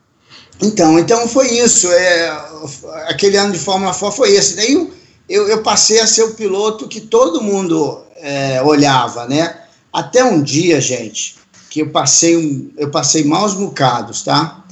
Eu não sabia o que que era. O meu mecânico na Vandime, ele adorava deixar meu carro que nem um espelho. Ele dava polimento no alumínio, em tudo. Ficava, meu carro era o mais bonito. Ele tinha orgulho de chegar na pista e ele era o fodão, entendeu? E um dia o Ralf falou para mim, Roberto, você ganhou essa corrida hoje, mas a tua vantagem que você tem sempre foi embora, cara. O que está acontecendo? Eu falei, Ralf, o carro está um pouquinho diferente, faz isso, mas eu não estou sentindo. Eu, eu sei que o tempo não está como era antes, mas será que não são os outros que estão melhorando? Ele falou: não, Roberto, você perdeu o teu edge. Aí eu não dei muito papo para ele. E ele, quando eu fui para Van Dime, eu tinha. Ah, caramba, eu esqueci de contar aí no 79. Eu comprei uns motores da Minister, que era uma, uma. Não era a melhor de todas, mas era um pessoal muito legal. E eles deixavam eu ir na fábrica fazer a revisão do meu motor em 79, porque eu queria aprender. Outra coisa que o Nelson falou para mim, falou, Roberto, eu vou te deixar na oficina aqui a primeira vez que eu cheguei na Inglaterra, e eu vou te buscar só quando você desmontar e montar esse câmbio do seu carro de corrida, sem perguntar a ninguém alguma coisa. E se precisar de alguma coisa, aquele mecânico vai te falar em inglês, ele você se vira com ele aí, tá? Ele me dergou desse lugar. Dois dias depois eu liguei para ele e falei: pode vir me buscar, que eu já sei desmontar essa merda e montar do jeito que você quiser. Aí, e, e eu fiz a mesma coisa com o motor. Eu fui na oficina montar o meu motor para aprender a desmontar e montar. Porque naquela época você tinha que limpar as válvulas toda a corrida para o motor ficar fresquinho. E quem fazia, fazia isso tinha sempre o motor melhor possível na classificação. E eu, faz, eu aprendi a fazer isso e fazia no meu motor toda vez. Então, é, eu gostava muito da ministra. A Van Diemen tinha um histórico com a, a escola, eu acho, se eu não me engano é a escola, que era um cara da família. E tinha os melhores motores, era sempre o Ralph que pegava. E ele jurava para mim que eu não tinha os melhores motores da ministra. Eu falei, ah, Ralph, como é que é isso? Quando eu assinei com ele, eu falei uma coisa só que eu quero, Ralph. Eu quero levar os motores ministra para o meu carro de corrida na Vandina. Não, Roberto, eu tenho os melhores motores, não se preocupe. Eu falei, Ralph, só tem um jeito de eu correr para você. Eu vou correr com os motores ministra. Que eu gostava muito deles. Aí é, eu consegui essa façanha, tá? O Raul corria com o motor melhor da, da família dele lá e eu corria com o ministro. E o, o cara da ministra falou: você pode escolher o motor que você quiser. Eu falei: eu quero o meu motor, você me dá um motor novo. Então o meu motor antigo ficou reserva e ele me deu um motor novo. E eu comecei a ficar Ó, oh, você perdeu o seu Edge, vamos trocar o seu motor, vamos botar o motor da escola no seu carro que você vai ver que você vai andar de novo. Falei, Ralph, não. Vamos testar o carro? Vamos. Aí trocamos o chassi do carro, o carro ficou igual. Trocamos não sei o que, o carro ficou igual. Aí falou, Roberto, aí fui para uma corrida, cheguei em segundo. Aí fui na outra corrida, cheguei em primeiro, mas brigando por segundo lugar muito ali. Aí a outra corrida, segundo lugar de novo. Ele falou, Roberto, tem alguma coisa errada com você, cara. Vamos trocar seu motor. Ele falou, não, Ralf. Vamos testar os motores do carro? Vamos. Aí ele ficou todo alegre. Eu falei, tá bom, eu vou ligar para a ministra e vou pegar quatro motores diferentes que ele tem lá. Cara, a gente trocou quatro motores no mesmo dia, os quatro iguais. Exatamente iguais.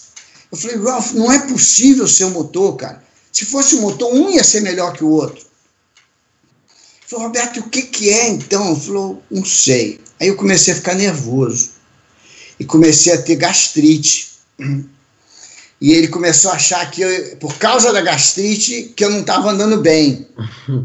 Aí ele começou, Roberto, será que tá tudo bem com você? Será que você não precisa ir no Brasil, não? Falei, que Brasil, Ralph? O que eu vou fazer no Brasil, cara? Eu quero ganhar corrida aqui, cara. É, Roberto, eu falei, ó, antes de você me culpar, eu quero guiar o carro do Tommy Bunn num treino, fazer um teste com o meu. Se eu for mal, aí eu concordo com você. Não, não pode, não pode, não pode. Eu falei, eu já falei com o Tommy Banner, ele já autorizou. Como é que é isso? Aí ligou para ele rapidinho, autorizou. Então tá bom, vamos botar um. Ele tem um motor tal. Eu falei, não, eu quero que você pegue o meu motor reserva, coloque no carro dele e nós vamos testar o meu carro com o meu motor e o carro dele com o meu motor reserva. Não, não, não, não. Só assim que a gente vai fazer. Aí nós fizemos. Chegou lá, cara, o carro do Tommy Banner era três décimos de segundo mais rápido que o meu, cara. Com o meu motor reserva. Aí o Ralf falou, falou, cara, o que, que a gente faz agora? Eu falei, ó, eu não sei o que tu vai fazer, mas eu vou correr com o carro do Tommy Bunn na próxima corrida. Aí ele organizou, eu voltei a ganhar corridas, e aí ele falou, agora você tá de novo como você era. Agora você é o Roberto que eu conheço. Falei, é, você vê como é que as coisas são, né, Rafa? Agora a gente precisa descobrir o que que meu carro tem, que a gente precisa correr com o meu carro, né? A próxima corrida. Cara, você acredita que o meu mecânico entrou na fábrica, depois de quatro dias de teste que a gente fez, trocou chassi, trocou isso, trocou aquilo, a gente descobriu que a barra da frente estava ruim. O meu mecânico entrou na fábrica, que ele tinha acesso, tinha uma barra cromada na parede ele pegou aquela barra cromada, sem ninguém saber, botou no meu carro, botou a minha, que era polida, na parede, só para o meu carro ficar bonito. E ela era de um material diferente, cara. Ela era igual, mas de um material diferente. Mas era muito mais bonita, Eureka, era cromada, pelo menos. Foi descoberto o problema, né? Cara, quase. Se eu não estou numa equipe de fábrica, eu dançava. Você teria hum. perdido o campeonato, né? Eu não ia descobrir nunca aquilo lá, cara. Bom, e, e assim foi 80. Eu fui o piloto que ganhou mais corridas, foi tudo bacana para mim. A, a, eu, eu fui no, no festival. De, aí, de tanto eu encher o saco do ministro, que o meu motor não era bom, que o Ralph fazia eu fazer toda a corrida, ele pegou um motor debaixo de uma bancada que tinha explodido a, a, a, a biela e feito um buraco no cárter, que era um motor muito rápido que ele sabia. Ele pegou aquele motor, escariou a, a, a, o buraco, pegou uma plaquinha de metal grossa, fez quatro buracos de, eh, com rosca na, no cárter e colocou naquele motor para selar o cárter. Pegou todas as peças, todas as peças do meu motor reserva, colocou naquele motor e deu três cavalos, dois ou três cavalos a mais no dinamômetro. Dois ou três cavalos no, no motor de forma forte é muita coisa. É muita diferença. Aí, só que ele só preparou esse motor para o Festival de Fórmula 4 no final do ano. Eu andei o ano inteirinho com meus motores normais. Aí chegou o motor, falei, Ralf, tem um motorzinho aí, que é um motor velho, mas tem um, parece que tem um cavalinho a mais. Vamos botar no carro? Falei, vamos, vamos ver. Cara, eu bati todos os recordes de Netterton, mas, mas bati feio. Fez fila para o pessoal ver o de guiar naquele dia. Uhum. Aí ele falou: Roberto, agora você tem um motor que nem o Raul tem. Agora você tem um motor que nem o Tommy Burney tem. Antes você, você ganhava no seu talento. Agora, agora você tem um motor no teu nível. Cara, o Fórmula 4 Festival, eu ganhei todas as baterias, que são oito de finais, quartos de finais, semifinal e final.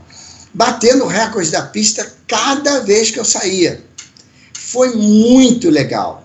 E com isso a Lotus, o Peter Collins, que era um australiano que trabalhava na Lotus, como chefe, manager na Lotus, convenceu o Colin Chapman a assinar um contrato de três anos, aonde eu ia ser piloto de teste, que de teste eu nunca fiz, na verdade, mas eles me tinham como garantia de gerenciar a minha carreira. Eu fui o primeiro piloto que tinha um contrato de Fórmula 1 saindo da Fórmula 4, se eu não me engano que era uma coisa única, que só o Nigel Mansell tinha sido piloto de teste e passou a ser piloto de, de corrida na Lotus. Nesse ano de 81. É, exatamente. Então, aí é, eu ia dar sequência a essa sistemática. Então foi fácil para o Peter Collins convencer o Colin Chapman disso. E ele assinou um contrato comigo de três anos, onde ele me dava 10 mil libras por ano para eu é, viver. Então, esses 10 mil libras parece pouco, mas aquilo me segurou na, na Europa. Eu consegui retornar para a Inglaterra, mas eu não tinha onde guiar em 81. Eu não tinha nada. Não tinha nada. De um contrato com a Lotus para fazer esse pelo de teste. Naquela época não tinha um, um esquema que nem hoje. Era mais porque eles achavam que eu era meio excepcional e queriam que eu tivesse com contrato com eles. Bom, aí, cara, começou. Eu fui assistindo as coisas de Fórmula 4, assisti as coisas de Fórmula 3. Apareceu e... Oi? Nada de Fórmula 3, não apareceu de. É, essa, claro, você tem uma possibilidade de assinar com a Lotus, é ótimo. Mas você não tinha é, é, garantia de correr de nada em 80 e nós estamos falando de 81, não é isso? Zero. Zero é. corrida. Não apareceu Fórmula 3, não apareceu uma chance, alguma equipe de fábrica, nada, nada, nada disso. Na Fórmula 3 não tem equipe de fábrica. Na Fórmula 3, os pilotos e os patrocinadores pagam. E compram os, compram os carros melhores e vão, vão correr. Hum. Naquela época, você precisava de mais ou menos 100 mil libras para fazer um campeonato completo de Fórmula 3. E eu tinha 10 mil libras. Né? Uhum. Então, é, chegou mais ou menos no meio do ano, é, tinha, tinha uma equipe holandesa chamada Baron Racing. Essa equipe, ela, ela é, foi feita para o filho de um, de um senhor rico chamado Mr. Bosch, holandês. E esse menino, no Natal de, 70, de 80, capotou um carro, um Jeep, e estragou a face do lado direito ou esquerdo dele, chamada Glenn Bosch, o nome desse cara. E a equipe estava toda pronta para ele. E o Kees van der Grint, que era o chefe da equipe, era um holandês, ele falou para o Mr. Bosch, olha, o que, que a gente faz? Ele falou, oh, o Kees, contrata um piloto holandês e dá sequência. Você já está tudo pronto, pô. Vamos dar sequência. Quando meu Sim. filho ficar bom, ele volta a correr. Aí contrataram o Michael Blickemolen para correr de Fórmula 3 em 81 com essa equipe holandesa na Inglaterra, a Baron Racing. Aí o Keys estava de saco cheio. O Keys é um cara muito técnico, que adora kart, ele vem do kart, ele desenvolve várias coisas para o kart naquela época. E ele estava de saco cheio do Blickemore, que ele não, não dava nenhuma instrução. Aí abriu-se uma oportunidade, mais ou menos no meio do ano, naquela época o campeonato tinha, vou chutar aqui, mas mais ou menos 16 corridas. 18 mais ou menos, Moreno. 18, né? 16 tá, a 18 corridas. É, obrigado. E e estava mais ou menos no meio do campeonato. Ele falou para o Mr. Bosch: Ó, eu não quero continuar com o Michael, eu quero parar a equipe. O Glenn não ia voltar, eles descobriram que o Glenn não voltava naquele ano. O acidente dele era muito mais severo do que eles pensavam. E uh, ele falou: vamos parar. Aí o Mr. Bosch falou: não, ok, não para não. Vai fazer um teste com alguns pilotos aí e descobre um piloto que você queira trabalhar. Se você conseguir achar, você continua, senão você para. Mas pelo menos faz um teste.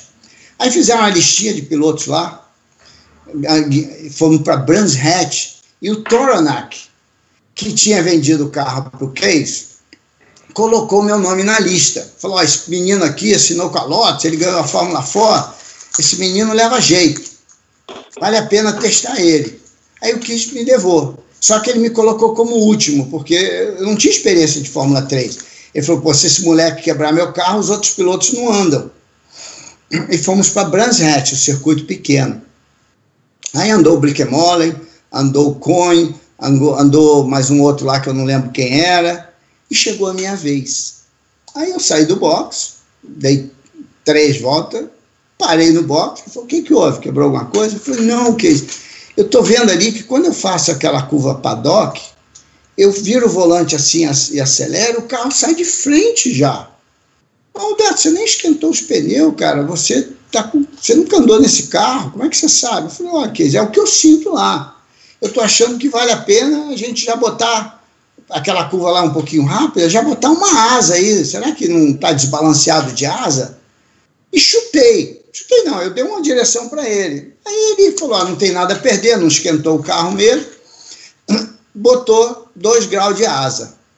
Eu saí, dei três voltas e o carro já melhorou, mas saiu um tiquinho de frente ainda. Eu parei no box, falei, que melhorou, cara, mas precisa botar mais metade do que você colocou. Aí ele colocou mais um grau, três graus de asa na frente, total. Eu saí, o carro ficou balanceado, aí eu esquentei os pneus, comecei a andar. Assim que eu virei a minha volta rápida, que eu era muito bom naquele circuito, eu já bati todos os outros pilotos, porque ninguém tinha acertado o carro. Então, a minha primeira volta rápida naquele carro foi melhor que todos os pilotos. Então, eu não só já comecei a dar indicação para o Case na minha primeira vez guiando Fórmula 3, como eu já fui mais rápido que os outros pilotos. Aí eu falei, Case, é... aí ele botou um jogo de pneu novo, eu fui mais rápido ainda. Aí eu falei, Case, o Fórmula 4 é importante tocar no chão ali e tocar no chão ali o seu carro não toca no chão. Será que a gente não precisa fazer que nem no Fórmula 4? Falou, podemos testar. E abaixou o carro um pouquinho. Quando ele abaixou o carro, o carro ficou muito mais rápido. É o efeito solo, e cada baixada que você dá, o carro funcionava pra caramba. Aí grudava, hora, né? Dava uma força. Né? Grudava. Né? Eu falei, aí chegou uma hora lá que o carro fez tão no chão. Eu falei, que isso? O carro precisa endurecer, porque tá batendo no chão agora. Aí endureceu o carro, a gente foi mais rápido ainda. Aí baixamos de novo o carro. Bom, fomos baixando o carro até eu bater o recorde da pista. No meu primeiro treino de Fórmula 3. Aí, é, eu lembro como se fosse hoje, gente. Aí, eu falei, Queijo, vamos baixar mais um pouquinho? Cara, pra quê? Quando eu fiz aquele S atrás do box de pé no fundo, o carro bateu no chão, tirou uma roda do chão e não fez a curva para a direita, eu enfiei o carro na parede, destruí a frente do carro, cara. Aí ele chegou lá com aquela cara dele e falou: É. Aí ligou para o Mr. Boss falou: Mr. Boss, eu tenho good news e o bad news. A notícia boa é que eu descobri o piloto que eu quero. A notícia ruim é que ele destruiu o carro no primeiro teste. Mas ele falou: é esse piloto que você quer? É, então pode assinar ele. E a gente assinou e eu ganhei a minha terceira corrida de Fórmula 3. Acho que a gente ganhou quatro corridas naquele ano. E foi muito bom para mim. A Fórmula, a, a Fórmula 1, na verdade, eu nunca treinei para valer. Eu fazia uns testes de reta, para ver se acabava o combustível, essas coisas assim. mas eles me pagavam para viver. Então eu tava, eu, eu tinha dinheiro para viver e tinha um carro para correr agora. Eu fiz meia temporada. Aí, no final de 81, ah, tinha na, na, na, Austrália, que vocês podem ver no YouTube, o grande Eu botei prêmio, no meu blog a corrida. O grande prêmio da Austrália. Chama Australian Grand Prix 1981. Vocês podem assistir essa corrida. O Piuí é australiano e o, o, o, cara que queria levar o Grande Prêmio da Austrália, o Grande Prêmio de Fórmula 1 para a Austrália, ele estava organizando os Grandes Prêmios da Austrália de Fórmula Atlantique, que é um carro maior do que o Fórmula 3, quase um Fórmula 2. É, e contratava os pilotos de Fórmula 1 para correr nos Fórmulas Atlantique, todo mundo tinha um carro igual, com pneus diferentes. E ele contratou nada mais, nada menos que o Nelson Piquet, campeão do mundo naquele ano, isso era em novembro, o Alan Jones, que tinha ganho a última corrida de Fórmula 1 em Las Vegas, se eu não me engano, naquele e, ano. E foi campeão mundial em 80. É, e ele, para ele ser, é, para ele não se aposentar depois de ganhar o Grande Prêmio da Austrália. Esse aqui é o troféu, ó, gente. esse aqui, tá? olha, tá? que legal. então, esse troféu foi feito para ele, para convencer ele a correr a última corrida do, da carreira dele lá. Bom, ele é, aí o Piuí foi contratado para levar o Nelson. Eles pagaram o Nelson, eu acho que 200 mil dólares para ele fazer uma corrida, cara. Uma coisa absurda. Aí o Piuí convenceu, o Piuí convenceu um amigo dele, é, 100 ou 200 mil dólares, uma coisa dessa, eu não lembro exatamente. E convenceu um amigo dele que importava os carros da Halt a emprestar um carro e me colocar no Grande Prêmio da Austrália. Aí o Piuí fez outra coisa. A, a, a Goodyear estava saindo da Fórmula 1 naquele ano. E o Bernie Eccleston contratou todos os engenheiros da Goodyear, que era uma excelente fábrica de pneu de Fórmula 1, para ser engenheiro da Avon, uma empresa ah, inglesa que o Bernie Eccleston tinha comprado. Ele comprou a empresa e comprou os, os eh, contratou os engenheiros e começou a fabricar os pneus Avons. O Pio sabia disso, foi lá neles, fez um pneu para o Nelson. Convenceu eles a fazerem um pneu para o Nelson correr o Grande Prêmio da Austrália. Quando chegou lá, o Alan Jones tinha Goodyear, ele tinha Firestone, se eu não me engano, e Dunlops, e ele podia comprar Avon. O Nelson era o único que podia usar pneu de classificação. E eu comecei a treinar, treinar, treinar. O Nelson levou aquelas molas especiais da Braba, que era uma mola mais mole e uma mola mais dura. O carro abaixava e funcionava na mola mais dura. Colocou no Fórmula Atlantique dele. E uh, uh, eu andando no meu carro original. Comecei a acertar, comecei a baixar o carro, botar ele mais duro, baixinho, com pouca asa eu dirigia com o maior cuidado esse carro. E eu estava ali em terceiro lugar. Era Alan Jones, Nelson Piquet, uh, o Jeff Brabham e, uh, e eu. Estava ali entre os quatro primeiros de pneu de corrida e começou a classificação. Aí estava Nelson, estava Alan Jones, Nelson e eu e o, e o, e o Brabham. Aí, quando eu parei no boxe, eu falei pro meu engenheiro, falei, oh, cara, não tem mais nada o que fazer, já era. Não, vamos tentar mais alguma coisa. Eu falei, então tá, então tira um pouquinho mais asa de novo. Baixa o carro um tiquinho, tira a asa, vamos ver o que que dá. O carro ficou um pouquinho mais rápido. Aí quando eu parei, o Nelson tinha acabado de tirar um jogo de classificação do carro dele. Falei, pede ao Nelson lá se eu posso usar os pneus velhos de classificação dele para dar uma volta. Aí o Nelson falou, claro, pô, já está acabado mesmo o pneu, pode usar. Aí eu estou aqui procurando umas fotos aqui enquanto eu falo com vocês, mas é, o Nelson é, não, não teve objeção nenhuma. Eu peguei o jogo de pneu dele e quase que eu dei uma volta completa com o pneu de classificação, cara. Nas últimas duas curvas acabou o pneu. Aí eu vi, caramba, talvez dê para fazer. Quando eu parei no box, ele trocou mais um jogo de classificação e me deu. Aí eu botei no carro e na última curva o carro derrapou e eu não consegui fechar a volta. Aí parei no box, mais um jogo de pneu usado. Dessa vez eu não acelerei na última curva, eu acelerei na reta. E terminei a curva, quando o carro ia derrapar, eu dei uma tiradinha de pé, acelerei de novo e fiz a pole position, cara.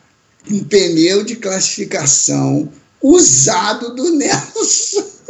Em cima do Nelson.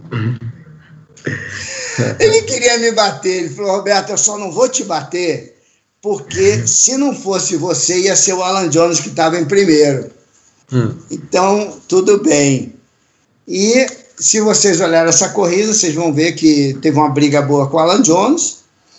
Ah, o Nelson chegou em segundo, o Alan Jones parou antes do final porque eu acho que ele não queria chegar em segundo na, na, na corrida no, na, no país dele. O mecânico foi lá, ligou o carro e trouxe o carro de volta para o box. Então, deu alguma coisa errada ali.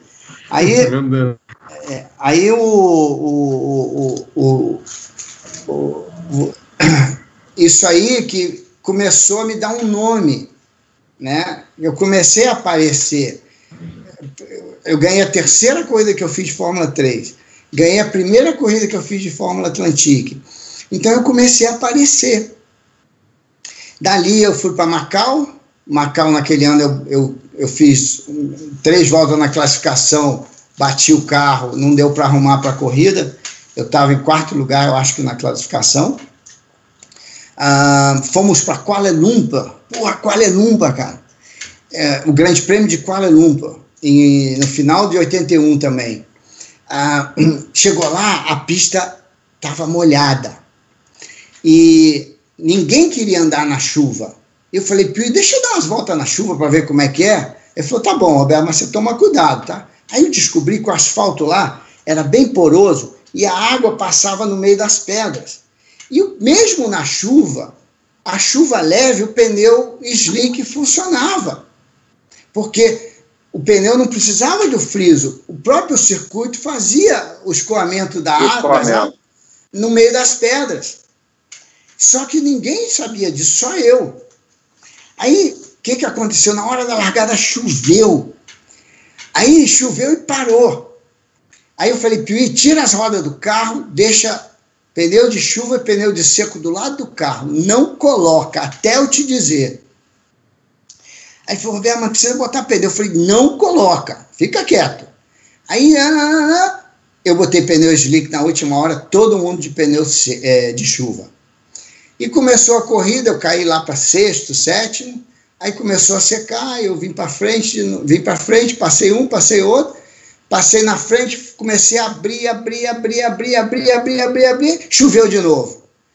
Aí o pessoal me pegou de novo um pouco, secou de novo. Aí eu abri, abri, abri, abri. Aí eu comecei a dar volta nos carros. Dei volta num, dei volta no outro, dei volta no outro, dei volta no segundo lugar e passei para primeiro.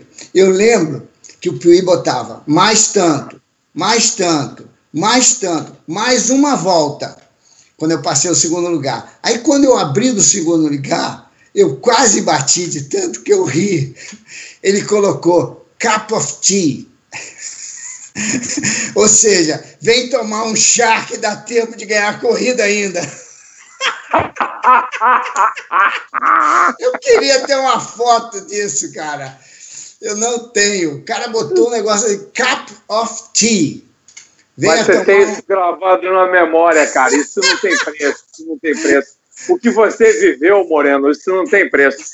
Pô, dar um pau nos caras da Fórmula 1 é uma história parecida quando o Villeneuve entrou a River, quando eles deram um cacete no James Hunt e o, e o, John, e o, e o John Hogan, que era o diretor da Marlboro, que é uma personagem que você conhece também, não foi suficientemente convencido para o Villeneuve ser contratado como piloto da McLaren para o lugar do Joachim Mass. E aí o Villeneuve foi parar na Ferrari, Ferrari. em 77.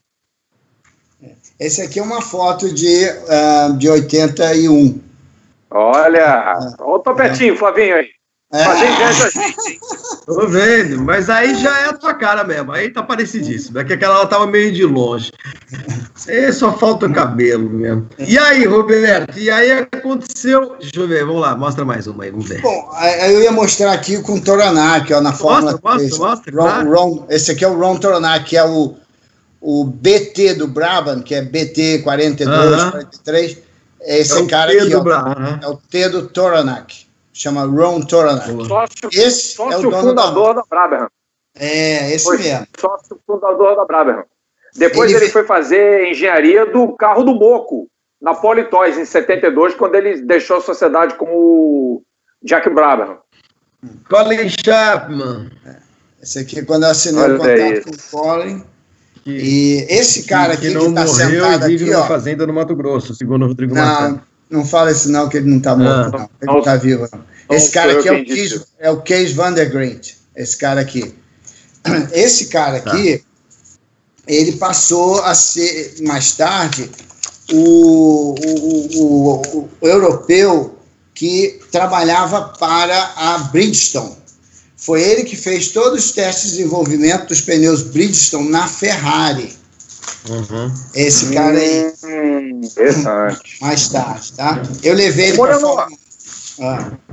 Moreno, agora é, você falou da Fórmula 3, do teu, do teu período com a equipe Baron. É esse carro aí, né? Que você esse andava carro... número 33. E é, já, era o teu capacete, já era o teu capacete que virou marca registrada, com o fundo amarelo e tal. E como é não, é que... não é não. Esse, esse capacete aqui foi um erro que eu fiz essa é? cor marrom, eu tive que correr com essa cor marrom o ano ah, inteiro. Mas depois você foi pro amarelo, né? Depois eu. Não, é amarelo ele é, mas é amarelo e marrom. Depois ele virou amarelo é, e azul. Isso, isso. Então, e aí como é que você acaba recebendo a incumbência de é, ser o substituto do Mansell no GP da Holanda em Zandvoort em 82? Como é que, como é que isso se desenvolveu e o que, que aquilo te marcou na tua carreira de piloto, Roberto? Veja bem, eu preciso falar alguma coisa antes disso, tá? A Fórmula 3 é um campeonato que você precisa fazer ele completo, porque as equipes de Fórmula 1 te dão chances na Fórmula 1. E eu fiz aquele campeonato é, pela metade. Aí, é, em 82, aconteceu a mesma coisa. Eu voltei para o Brasil, eu tinha 10 mil libras para voltar de novo naquele ano para a Inglaterra, mas eu não tinha carro para correr. Aí, Mesma história de 81, né? Mais ou menos. Só que dessa vez, o Eduardo uh, Prado, que era amigo do Nelson e fazia as coisas para o Nelson, tinha um patrocinador da Atlantique brasileira, Óleo Atlantique, que queria fazer uma publicidade numa revista de uma página com os Fórmula One Super. Hum. E e me chamou. E aí ele, o Nelson não podia fazer, ele passou isso para mim. Aquilo ali me deu 16 mil dólares. 16 mil dólares eu para correr. Então eu fiz aquele. Eu precisava arrumar um carro para tirar a foto e fazer essa foto aparecer nas revistas no Brasil. 16 mil dólares não dava muita coisa. Mas tinha uma equipe que o Toledano corria que tinha feito a primeira metade do ano, que o cara aceitou os 16 mil dólares para eu fazer algumas corridas com ele. Aí ele deixou fazer a foto com o carro e fiz algumas corridas. Eu vi que ele tinha um motor que não funcionava. Eu pedi para ele fazer uma revisão do motor e assim que ele fez a revisão, nós ganhamos a primeira corrida com aquele carro, que eu, que eu, depois do motor revisado. Acho que foi a minha quarta corrida. E eu ganhei quatro corridas naquele ano também. Aí ele falou: Roberto, eu não posso mais seguir com você. Eu não tenho mais dinheiro. Aí eu lembrei que em 81 eu tinha visitado, visitado os irmãos Pedrazani em Novara, na Itália. Porque o Nelson tinha falado muito bem deles para mim. Eu queria visitar eles, eles me atenderam muito bem. Fiquei na casa deles, foi uma coisa muito bacana. Eu liguei para eles porque eles tinham um motor Alfa Romeo que não funcionava nos carros Halt com pneu Avon na Inglaterra. E na Europa ganhavam todas as corridas. Aí eu liguei para ele e falei: vem cá, se você, se eu desenvolver o motor para você aqui, você paga para eu correr nessa equipe? E ele, os, os irmãos Pedrazani toparam, o dono da minha equipe topou, e com isso nós mudamos para o motor Alfa Romeo. Então eu sempre inventando alguma coisa para poder correr, gente. Então é importante eu frisar isso aqui para entender como foi. Não foi uma coisa que foi acontecendo, sabe? E com isso eu ganhei algumas corridas bacanas. Fizemos o motor funcionar depois de duas ou três corridas. O motor ganhou a corrida. E é, foi muito bacana. Só que o dono da equipe, depois de três corridas, ele me tirou. Eu ganhei duas corridas com o motor alfa. Ele falou: Roberto, tem que botar outro piloto que tá, me ofereceu dinheiro para entrar no seu lugar, eu vou botar ele. E entrou um piloto francês no meu lugar, ele me deixou a pé. Então, ele deveria ter me levado até o final do ano. Aí, o que, que aconteceu naquele ano? O Nigel Mansell machucou o pulso e não sabia se ia correr o Grande Prêmio da Holanda, em Zandvoort. E o Peter Wu, que era o chefe da equipe, falou para mim, Roberto, eu acho que a gente vai botar você. Isso uma semana antes da corrida. Eu falei, mas a gente precisa fazer um treino, né, Peter? Como é que é? Eu nunca andei nesse carro. Eu ando na reta com esse carro. Você não deixa eu acelerar nas curvas? Posso acelerar só na reta? Eu nunca andei nesse carro. E era um carro asa, com um volante que era um pau de pesado, mas muito pesado. Eu era magrinho, fraquinho, como eu sou hoje, até hoje. E é, chegou na Holanda, cara, ele me botou naquele carro sem testar. Ainda mandou fazer pastilha de freio para o L de Angeles, para mim, enquanto eu tinha que aprender o circuito, conhecer o carro. E acabou que eu não classifiquei naquele carro. É. Então, então, eu acho que o Peter Ur, eu acho não, o Peter Ur errou extremamente. O que eu acho, na verdade, é que eles não queriam ninguém que entrasse no lugar do Nigel Mansell e fosse melhor que ele. Então, escolheram um cara com o mínimo de experiência possível, já para não ser melhor que o Nigel. E eu não tinha experiência, não estava preparado para correr naquela corrida. O que, que acontecia? Na última curva antes da reta, eu não conseguia virar o volante. Chegava no meio da curva, eu não conseguia virar mais o volante, não tinha força. Aí eu tinha que tirar o pé para poder fazer a curva. E ali ficava todo o meu tempo. E não classifiquei. O Hélio de Anjos, meu companheiro de equipe, andou atrás de mim e falou: Roberto, você anda melhor que eu em várias curvas, cara. Chega naquela curva lá, você tira o pé, por quê, cara? Aí eu expliquei para ele. E naquela época ninguém sabia o que fazer. Hoje eu já saberia o que fazer naquele carro, mas ninguém sabia naquela época. E acabou que o carro era ruim de guiar, o Hélio classificou lá atrás e eu não classifiquei, destruiu a minha imagem na Fórmula 1 completamente.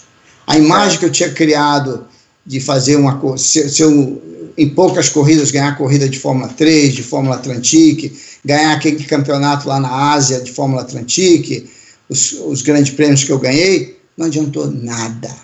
Foi tudo por água abaixo.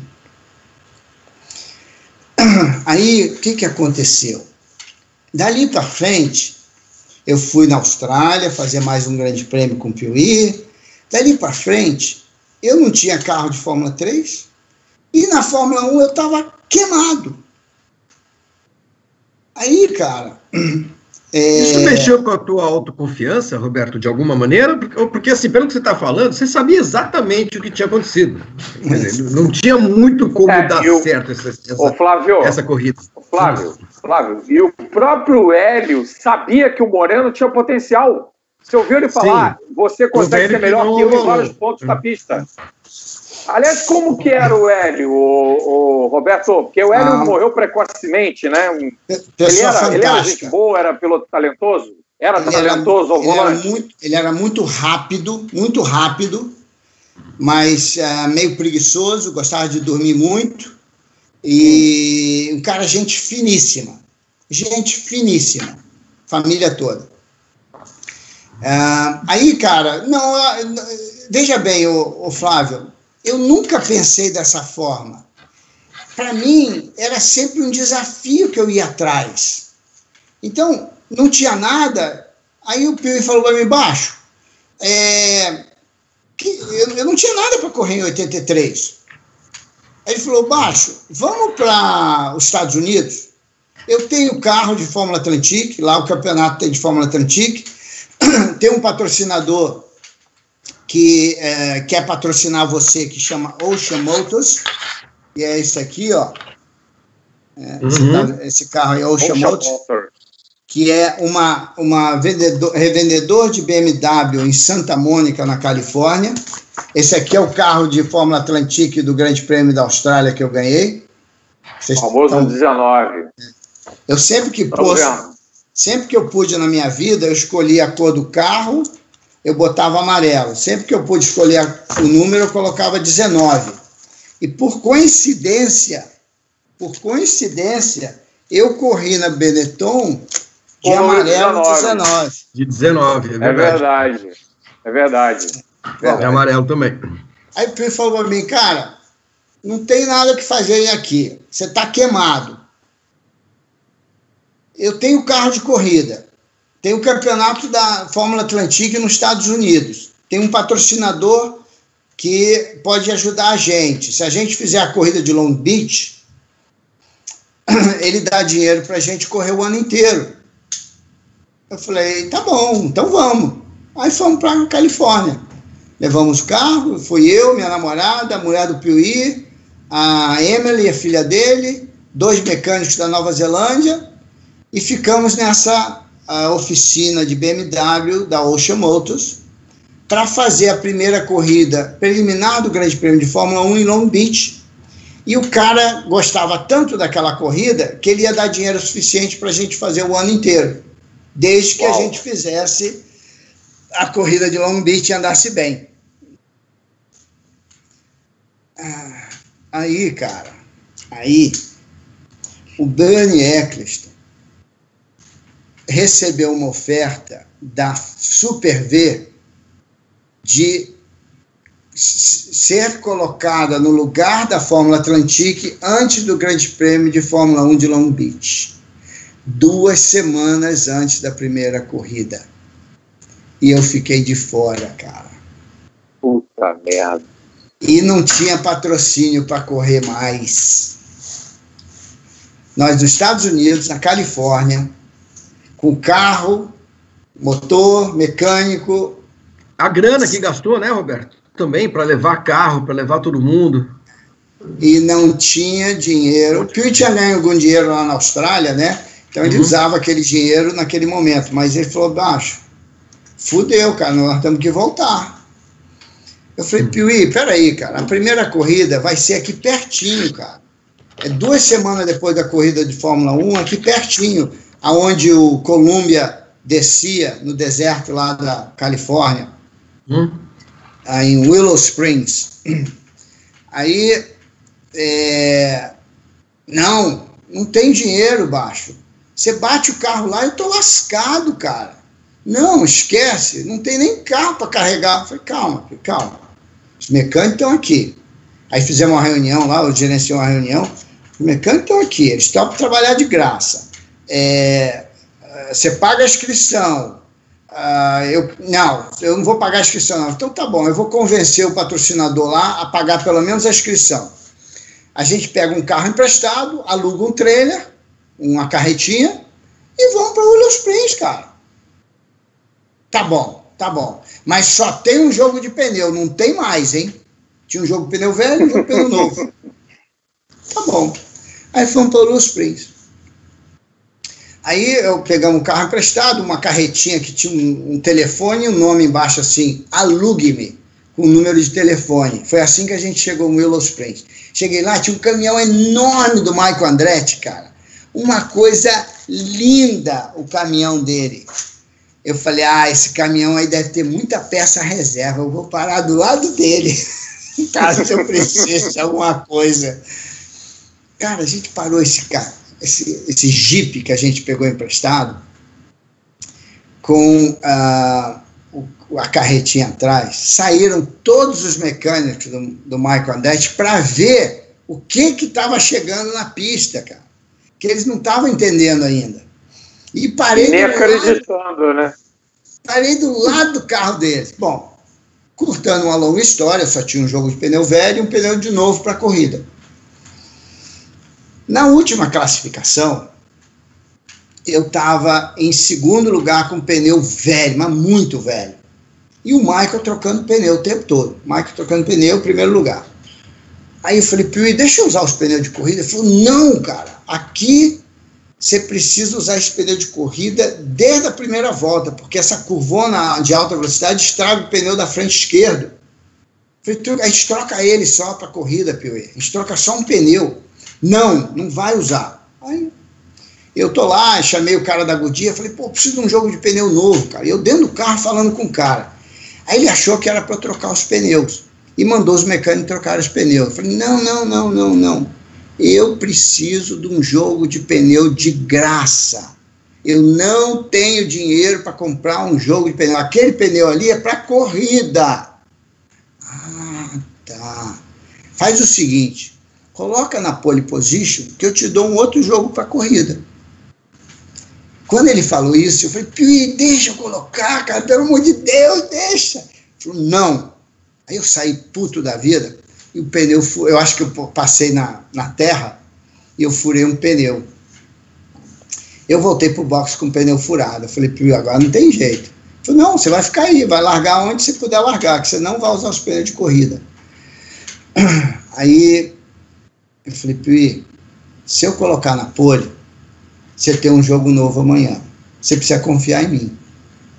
Aí ele fechou o olho e saiu andando. E deixou lá. Aí eu troquei os pneus, esperei o Michael não poder trocar mais pneu, esperei os últimos cinco minutinhos, fiz a pole position, ganhei um outro jogo de pneu. E à noite, e aí tinha um problema lá, que tinha uma curva de alta, que o motor faltava gasolina no final dessa curva, por um segundo. Todos os carros estavam fazendo isso porque era um carburador novo, era um Weber 50 milímetros. Aí o Michael tentou resolver esse problema e não conseguiu, num teste que ele fez a mais do que eu. E eu fiquei só olhando para ver o que, que ele tinha, seria resolver o problema e ele não resolveu. Aí eu descobri que não era na bomba de gasolina, que ele tinha tentado tudo e não conseguiu. Eu tirei os carburadores do carro e levei para o hotel. Peguei um cigarro, um canudinho, daquele bem fininho, e comecei a soprar fumaça em todos os buraquinhos do carburador. Desmontei ele e fui descobrindo cada buraquinho o que, que fazia naquele carburador. E eu descobri que os injetores que são para baixo assim, para o fundo da cuba ainda tinha um espaço assim. Aí depois tinha uma junta com quatro, uma, uma tampinha com quatro parafusos, que se você cortasse a junta, ainda tinha mais um espaço assim. Então tinha esse mais esse. Aí eu fiz um espaço a mais, fui pro, peguei os carburadores, montei de novo, levei para o restaurante, estavam os mecânicos lá, falei, olha gente, eu descobri o problema, vocês vão consertar amanhã e a gente vai conseguir se dar bem aqui. Aí eu expliquei para eles, falou, puta merda, como é que a gente não viu isso? Aí o que, que eles fizeram? Pegaram uma mangueirinha de injeção direta, aquela mangueirinha dura, fizeram um buraquinho, um, um, um, furo no, no, no, no giglê, que aquela mangueira entrava apertada e não saía. Fizeram uma flange nela para ir até o final do carburador e pescar a gasolina lá embaixo. Então chupava a gasolina lá de baixo e não vazava, porque era bem enterrada no, no giglê e a tampinha segurava ela. Cara, chegou no warm-up, o meu carro era o único que fazia tudo de pé no fundo sem falhar. O Michael me deu uma fechada largada, eu dei um tapa nele, ele foi meio largo, eu passei ele sumi. Nós ganhamos uma corrida, um prêmio de 40 mil dólares. Uau! É, que foi muito bom naquela época a Fórmula Atlantic pagava bem, e com isso ficou tudo bem. e nós conseguimos fazer mais duas corridas na Califórnia, com aquele prêmio e mais um prêmio que a gente ganhou na próxima corrida. Eu fiz um primeiro lugar, quebrei na segunda o motor, que o nosso motor não tinha sido revisionado, e fiquei em segundo na terceira corrida, e era sempre uma briga entre eu e o Michael Andretti. Quando eu, era eu ou ele que ganhava as corridas lá. E em Cias Point, que a gente foi a terceira corrida, em Sonoma, né, que chama hoje, a asa da frente quebrou no meio da corrida e o Michael me passou. E eu cheguei em segundo. E ali acabou a nossa temporada do ano, porque não tinha dinheiro para viajar nos Estados Unidos mais. E o Piuí voltou para a Austrália, eu fui para a Inglaterra, sem emprego, sem saber o que fazer. Mas você ainda tinha os 10 mil, as 10 mil libras da lote, não tinha? É, tinha, só... tinha. Não tinha. era grande. E eu acho que foi naquele ano, foi em 82, tem uma outra coisa que pouca gente sabe. A, a McLaren me ofereceu um contrato de dois anos para eu correr na. Qual foi o ano que o L. Anjos entrou, na, é, entrou com o motor Renault na. 83. 83, então, foi nesse 83. ano aí. É. A McLaren tinha me dado uma possibilidade de correr em 83, dois anos, no McLaren. E eu fui fazer uma. Eu, em vez de. Eh, o, o, Peter McNally. Uh, uh, esqueci o primeiro nome dele, McNally, que trabalhou para o Bernie Eccleston anos, naquele Paddock Club. Ele era os, um dos caras que faziam os contratos Patrick, da Patrick McNally. Esse aí. Pat, McNally, Pat, Pat McNally, a gente chamava ele. Ele me chamou na Philip Morris, em Londres, me ofereceu um contrato de dois anos e falou: se você assinar aí, nós vamos negociar com a Lotus e você não precisa fazer nada. O babaca aqui, em vez de fazer isso, resolveu ir conversar com Colin Chapman fiz uma reunião com Colin Chapman, e lá tinha uma, uma guerra de poder, que tinham dois outros pilotos que outros caras queriam colocar na Lotus, e cada um puxava o Colin Chapman para um lado. Tinha o David Phipps, que foi o cara que esculhambou com a minha situação. O Colin Chapman falou, Roberto, não se preocupa, o Hélio vai sair da, da Lotus o ano que vem, e você vai entrar no lugar dele. Como ele, é, é, ele ganhou aquela corrida na, na Áustria, ele, e, a, e a Lotus assinou com o motor Renault Turbo, ele ficou na, ele assinou de novo na Lotus e eu fiquei de fora. Então, é uma das coisas que veio na minha cabeça que é a única coisa que talvez eu pudesse ter feito diferente. Era ter assinado aquele contrato e deixar eles brigarem. Aí eu liguei pro Pat, falei, Pat, não, o, o Colin Chapman vai botar, na, vai me colocar na Lotus o ano que vem, não se preocupa não. E aquela negociação ficou segre, secreta entre eu e o Colin Chapman. É, mas como é que você ia imaginar também, né, Roberto? Tem hora que você tem que fazer alguma escolha. Não, não dá para adivinhar o futuro. E o pior mas, é que logo depois o Colin morreu, né? O Colin morreu em dezembro de 82. É. Bom, aí essa foi a história ali. Aí uh, eu fui para a Inglaterra, uhum. não sabia o que fazer. Aí consegui um carro de Fórmula 3 para correr o Grande Prêmio dos, da Inglaterra. A melhor equipe aceitou colocar um carro de graça para mim, que era do David. Oh, acho que perdi o nome dele. Ah, esqueci o nome dele. Aí é, tudo certinho, eu recebo um telefonema dos Estados Unidos de um cara chamado Kerry Agapew. O Kerry simplesmente guardava os carros de Fórmula Atlantic do Ted Ip na Califórnia. E ele queria correr com aqueles carros na Fórmula Atlantic. Ele falou: Roberto, teus mecânicos estão aqui na Califórnia ainda fazendo windsurf. Se você convencê-los a trabalhar pelo prêmio, a gente pode fazer a próxima corrida, que é em Elkhart Lake. Aí eu falei, mas porra, essa data aí eu vou correr na, na Inglaterra. Não, se você quiser a gente pode fazer. Aí eu decidi fazer. Cancelei a corrida de Fórmula 3 e fui para fui os Estados Unidos, para Elkhart Lake. Quando eu cheguei em Elkhart Lake, aquela pista imensa que eu nunca tinha andado, uma pista difícil de conhecer em poucas voltas, porque lá é tão longa a pista que você dá poucas voltas no treino. E eu fui no, na equipe do Michael Andretti de novo, que o cara era amigo meu, que eu tinha corrido em 82, duas corridas para ele, e falei: vem cá, cara, me dá a última marcha da reta aqui e a asa que você usa no seu carro que aí eu, eu só preciso conhecer a pista. Ele deu uma risadinha em mim, cara. Ele tirou um sarro de mim. Falou, pô, você acha que eu vim testar aqui para dar de mão beijada para você a marcha do carro e a asa? Falei, tá bom. Aí eu passei o primeiro dia descobrindo a marcha e conhecendo a pista. O segundo dia, eu entrei no box, na, uh, acho que antes da classificação, não sei quando foi exatamente, e parei perto do box do Michael Andretti. Quando o Michael Andretti entrou no box, eu saí do carro, meus mecânicos estavam lá em cima, vieram correndo a pé. Quando eles chegaram no carro, o Michael Andretti entrou no box dele. Naquela época, eles cobriam a asa do carro. Então, você tinha que ir rapidamente, se quiser ver a asa, e rapidamente, quando o cara tivesse apenas parado o carro. Fui lá no carro do cara, botei a cintura assim na asa, medi assim na minha cintura, falei, muito obrigado, e voltei para o meu carro. Fiz esse acerto.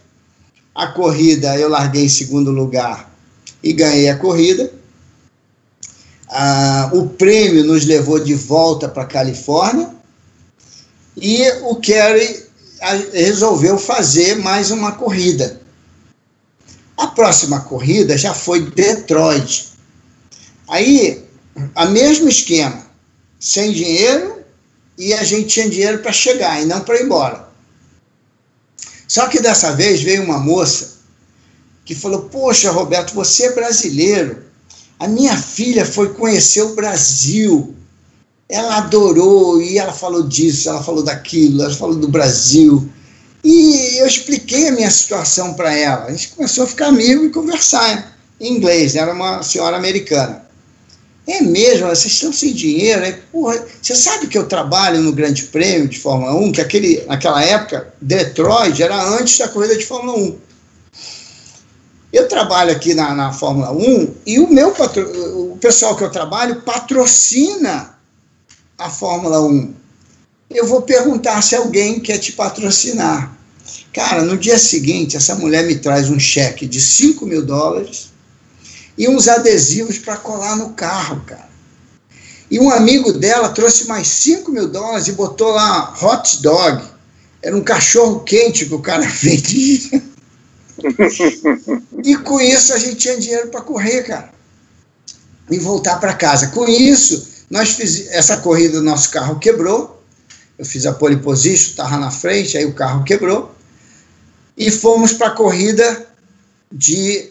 É, o, como ela trouxe esse dinheiro a mais, a gente pôde ir para a corrida de Vancouver, perdão, de Montreal, antes do Grande Prêmio. E lá nós ganhamos a corrida mais fácil do Michael Andretti. E ali nós ganhamos outro prêmio grande. Eu lembro que eu ganhei 15 mil dólares de prêmio pessoal. A equipe que levou 40 mil e eu ganhei mais 15 mil. Então, e assim nós fomos fazendo aquele campeonato, com dinheiro para ir para a corrida e precisando do prêmio para voltar para casa. Moral da história: vencemos quatro corridas, o Michael venceu três, só que as três que ele venceu eu não terminei. E as quatro que eu venci, ele terminou em segundo. E eu deixei de uma corrida, que eu não tinha dinheiro, e ele ganhou o campeonato. Então, esses desafios é que tomaram conta da minha carreira. Por quê? por causa da situação da Lotus. Então, a Lotus me deu o direito de, direito de estar na Inglaterra, mas ao mesmo tempo tirou a melhor oportunidade que eu tive naquela época, as duas melhores oportunidades, né? Porque se eles tivessem feito eu treinar com Fórmula 1 antes de correr, eu ia fazer um treinamento físico um pouco antes, ia me ajudar e a gente ia chegar naquela corrida e ia classificar provavelmente. E depois, quando eu tive a possibilidade na McLaren, eles tiraram essa possibilidade de mim. Então, é, são coisas que eu tive que fazer para estar tá no meio. Enquanto isso, eu estou correndo, minha carreira está andando. Né? E aí veio o desafio de 84. 83 nós fomos mais uma vez na Austrália, fui campeão do Grande Prêmio da Austrália outra vez. E mais um desafio à minha frente. Aí eu pensei o seguinte, gente, eu fiz dois metades de temporadas de Fórmula 3. Eu fiz metade de um, de um ano, um ano de Fórmula 3 de Atlantic, é, precisando do prêmio para ir para a próxima corrida, ah, sem treinar, sem conhecer as pistas.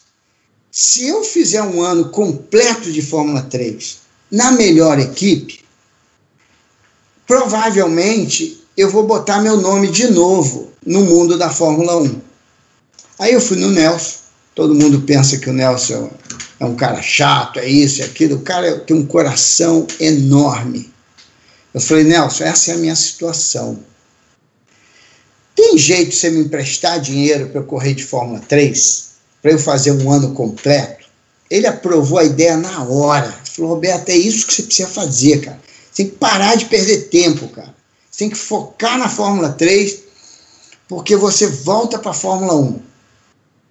Aí ele fechou o negócio comigo. Eu fechei com a melhor equipe do Dick Bennett e fui no primeiro teste que foi em ah, foi em Troxton. Ainda estava frio naquela época. Quando eu cheguei em Troxton, quem que estava lá no mesmo dia? O Ron Toranak, fazendo o primeiro teste dele de Fórmula 2 para 84, com o Mike. Ele olha para mim e fala, Roberto, o que, que tu está fazendo aqui, cara? Eu falei, Ron, eu, aconteceu isso, assim, assim, assim, eu peguei dinheiro emprestado e vou correr de Fórmula 3 com o Dick Bennett. É o cara que você gosta muito e tal, você sabe que a equipe dele é muito boa. Ô, Roberto, por que, que você não me falou, cara? Eu estou precisando de um piloto na Fórmula 2. Eu estou sem piloto na Fórmula 2. Eu falei, porra, Ron, por que, que você não me avisou? é? aí, aí eu treinei, passei o dia treinando e tal. No final do dia, eu fui lá no Ron Tornac e falei, bom, o Dick Bennett é teu amigo, cara. Se você convencer ele de me liberar, eu não quero sair, eu não, eu não, eu, eu, eu, não, eu não paguei ele ainda, mas eu, tenho, eu dei a minha palavra que eu vou correr para ele. Mas se você convencer ele e me tirar de lá, e eu venho correr para você, que aí eu não preciso pegar dinheiro emprestado do Nelson. Porque o Toronac não só tinha dinheiro para correr, como ele me pagava para correr. E tinha, e tinha o motor da Honda, né, Moreno? Era, era o melhor carro de Fórmula 2. O melhor carro de Fórmula 2 era o dele. Aí fechamos o negócio, cara. Aí eu devolvi o dinheiro pro Nelson e falou, Roberto, você tem certeza, cara? Eu falei, Nelson, pelo menos eu não preciso ficar devendo dinheiro para você, cara. Ele falou, então tá bom. Bom, foi tudo bem, até chegar na primeira corrida. Quando eu cheguei na primeira corrida, que eu, a gente, eu, eu de pneu velho estava classificando em segundo lugar, é, o Toronac falou para mim, ó, segundo lugar tá bom para você, não precisa gastar pneu. Tá bom. O Mike Thackle tava com pneu, tinha botado um pneu novo. Aí o meu chefe de equipe, o meu engenheiro, falou, Roberto, eu vou botar um jogo de pneu novo em você, você dá uma volta com ele, para, que é o seu pneu de corrida. E tá bom. Eu fiz, saí na classificação, dei uma volta, Fiz a melhor volta da classificação, botei na pole position e entrei no box. Quando entrei no box, cara, fecharam as portas dos boxes. E eu tomei o maior esporro da minha vida por ter colocado o carro na pole position. Que é isso? Um esporro que você não imagina o tamanho, cara. Pai, eu falei para você, eu falei, Ron, ele mandou dar uma volta, eu dei uma volta, não dei duas voltas. O pneu estava frio, eu dei uma volta. Mas eu falei para você que o segundo lugar estava bom. Eu falei, como é que eu vou saber que eu em uma volta vou fazer a pole position? Como é que eu vou saber, cara? Aí ficou aquela discussão tal, ele se acalmou, eu me acalmei, e eu descobri que eu era segundo piloto. Aí eu falei, ah, não acredito nisso. Aí fizemos, como a gente ia chegar em primeiro e segundo naquela corrida, que o carro era muito mais rápido que os outros, a gente fez, fez nós fizemos um acordo, eu falei, tá bom, se for assim, então deixa eu ganhar a minha primeira corrida de Fórmula 2.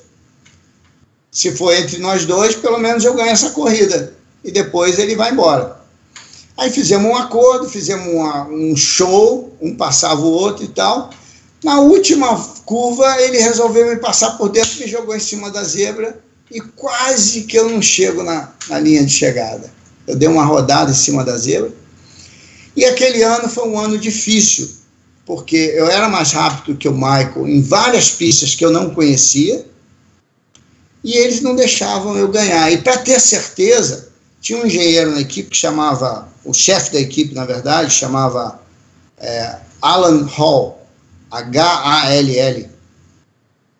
E esse cara fazia coisas no meu carro, como tirar a potência do motor no, na injeção direta, ah, ele trocava os amortecedores do meu carro, trocou o amortecedor do meu carro uma vez, ah, colocava a primeira marcha longa para eu não largar bem. Que filho da puta. É. Só para ter certeza que eu não ia bater o Michael, porque entre é, as corridas eram entre eu e o Michael, os outros era muito difícil os, os carros da BMW ganharem da gente. Então foi uma frustração, porque aquele ano foi o meu melhor ano, é, é onde eu estava mais preparado na minha carreira toda. Foi 84. Eu estava jovem, rápido e preparado. E o Mike Traco era considerado um dos melhores pilotos. E eu dava uma dura nele que o Toronac falava: caramba, para você ser mais rápido que ele aqui, olha. Agora, tu... Moreno, e aí desculpa te interromper, mas eu te faço uma pergunta. Por que, que um cara como o Taco não deu certo na Fórmula 1? Por que, que não vingou? Tem algum mistério? Porque todo mundo falava que ele era talentoso. Ele, ele surgiu com 19 anos na Fórmula 2 e, de repente, em 10 anos, ele não existia mais, né? Ele, ele parou com menos de 30 anos de correr. Eu acho que ele desistiu fácil. É, acho né? Foi isso que aconteceu com ele. Primeiro problema que apareceu, ele desistiu. E você é. não, né? E cara, você eu... foi aí indo, né, cara? Você foi indo. A minha, a minha vida foi isso: é resolver problemas para continuar correndo. E eu fiz um. Eu dei a volta por cima várias vezes. Por isso o nome do meu livro é Dando a Volta por, por Cima. E, e esse foi 84, eu tive que chegar em segundo. Ah, e aí, aí é, no final de 84, a Toleman tava, tinha como engenheiro Pat Simmons, o Senna ia sair da Toleman para ir para Lotus. Eu não sei se foi a última corrida do ano, mas foi em Portugal. Isso, Portugal. Teve um teste depois dessa corrida, onde eu fui chamado junto com Jonathan Palmer e mais uns dois pilotos para fazer aquele teste. E eu fui muito bem sucedido na Toleman. E o tempo que eu fiz com pneu de corrida era equivalente ao sexto lugar no grid daquela corrida. Só que aí eu fiquei bem na foto. Eu estava muito bem preparado naquela época. O Pet me queria, a Toleman me queria e estava tudo bonito. Eu estava bem na foto. Falei, pô, finalmente eu vou entrar numa equipe boa. E outra, os carros daquela época não tinham efeito solo mais. Eram uns carros maciozinhos de guiar. E eu tinha guiado Fórmula 2 de carro asa, eu estava muito bem preparado, mesmo que se fosse carro asa. Então, cara, foi um teste muito bem sucedido. Botaram meu nome na foto, a gente ia fechar contrato. Me, é, e o Mike Thacker, tem que contar uma historinha aqui. Ele foi é, substituir em 84 o Rick Mears na Penske, depois do acidente dele, que ele quebrou as pernas dele. Tinha um cara na, na, nos Estados Unidos que chamava Rick Gallas, de, New, é, de Albuquerque, New Mexico. Esse cara gostava muito do Al Lança Jr., que também era Sim. de Albuquerque. Sim. Quando eu fiz a corrida de Long Beach em 82 com o Piuí, ele ficou em terceiro lugar. Eu fiquei, foi o Jeff Brabham, eu e o Alança Jr. E o Rick Gallas fazia tudo que o Penske fazia. Como o Penske tinha chamado Mike Tackle para correr na Penske, o Rick Gallas descobriu que eu talvez fosse melhor do que o Michael e me ligou para eu fazer um ano completo na Fórmula Indy em 85. Eu falei, Rick, muito obrigado. Isso ele me ligou em novembro. Falei, pô, Rick, muito obrigado. Mas a minha situação no momento, eu tô com um pé na Fórmula 1 outra vez, com uma equipe boa, e eu quero entrar nessa equipe. E ele ficou me ligando toda semana, de novembro a fevereiro, toda semana esse cara me ligou e conversava comigo para eu assinar com ele. E eu enrolava ele, eu enrolava ele, eu explicava como é que estava a situação, eu enrolava, eu enrolava. Ele falou, Roberto, eu vou ter que assinar um piloto. Meu patrocinador não me deixa ir mais para frente sem assinar um piloto. E assinou o Jeff Brabham, que é o cara que tinha ficado em primeiro lugar na frente do Alonso Jr. em Long Beach também lá em 82. Isso já era 85, é, para o ano de 85.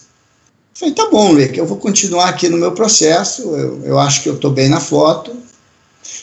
Aí ele me liga no final de fevereiro e fala: Olha, arrumei outro patrocinador, vou colocar um segundo carro para você. Vamos assinar? Eu falei, pô, Rick, Puta merda, eu tô, tá na boquinha, cara. Espera um pouquinho, por favor. Falou, agora você tem que ser rápido, eu não posso esperar muito.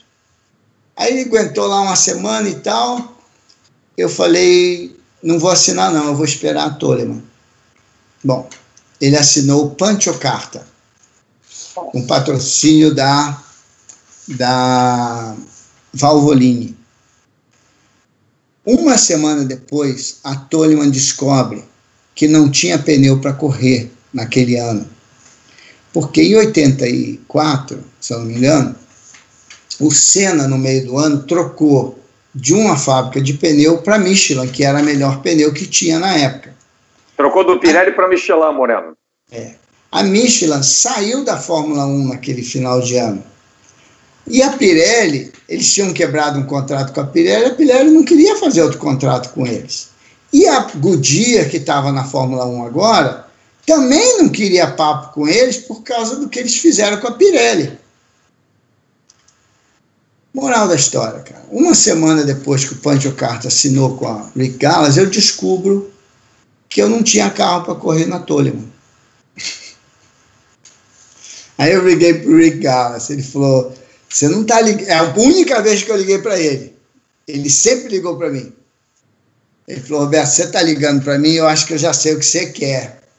Mas agora não dá mais não, cara. Eu até queria que você corresse para mim, mas não dá mais não.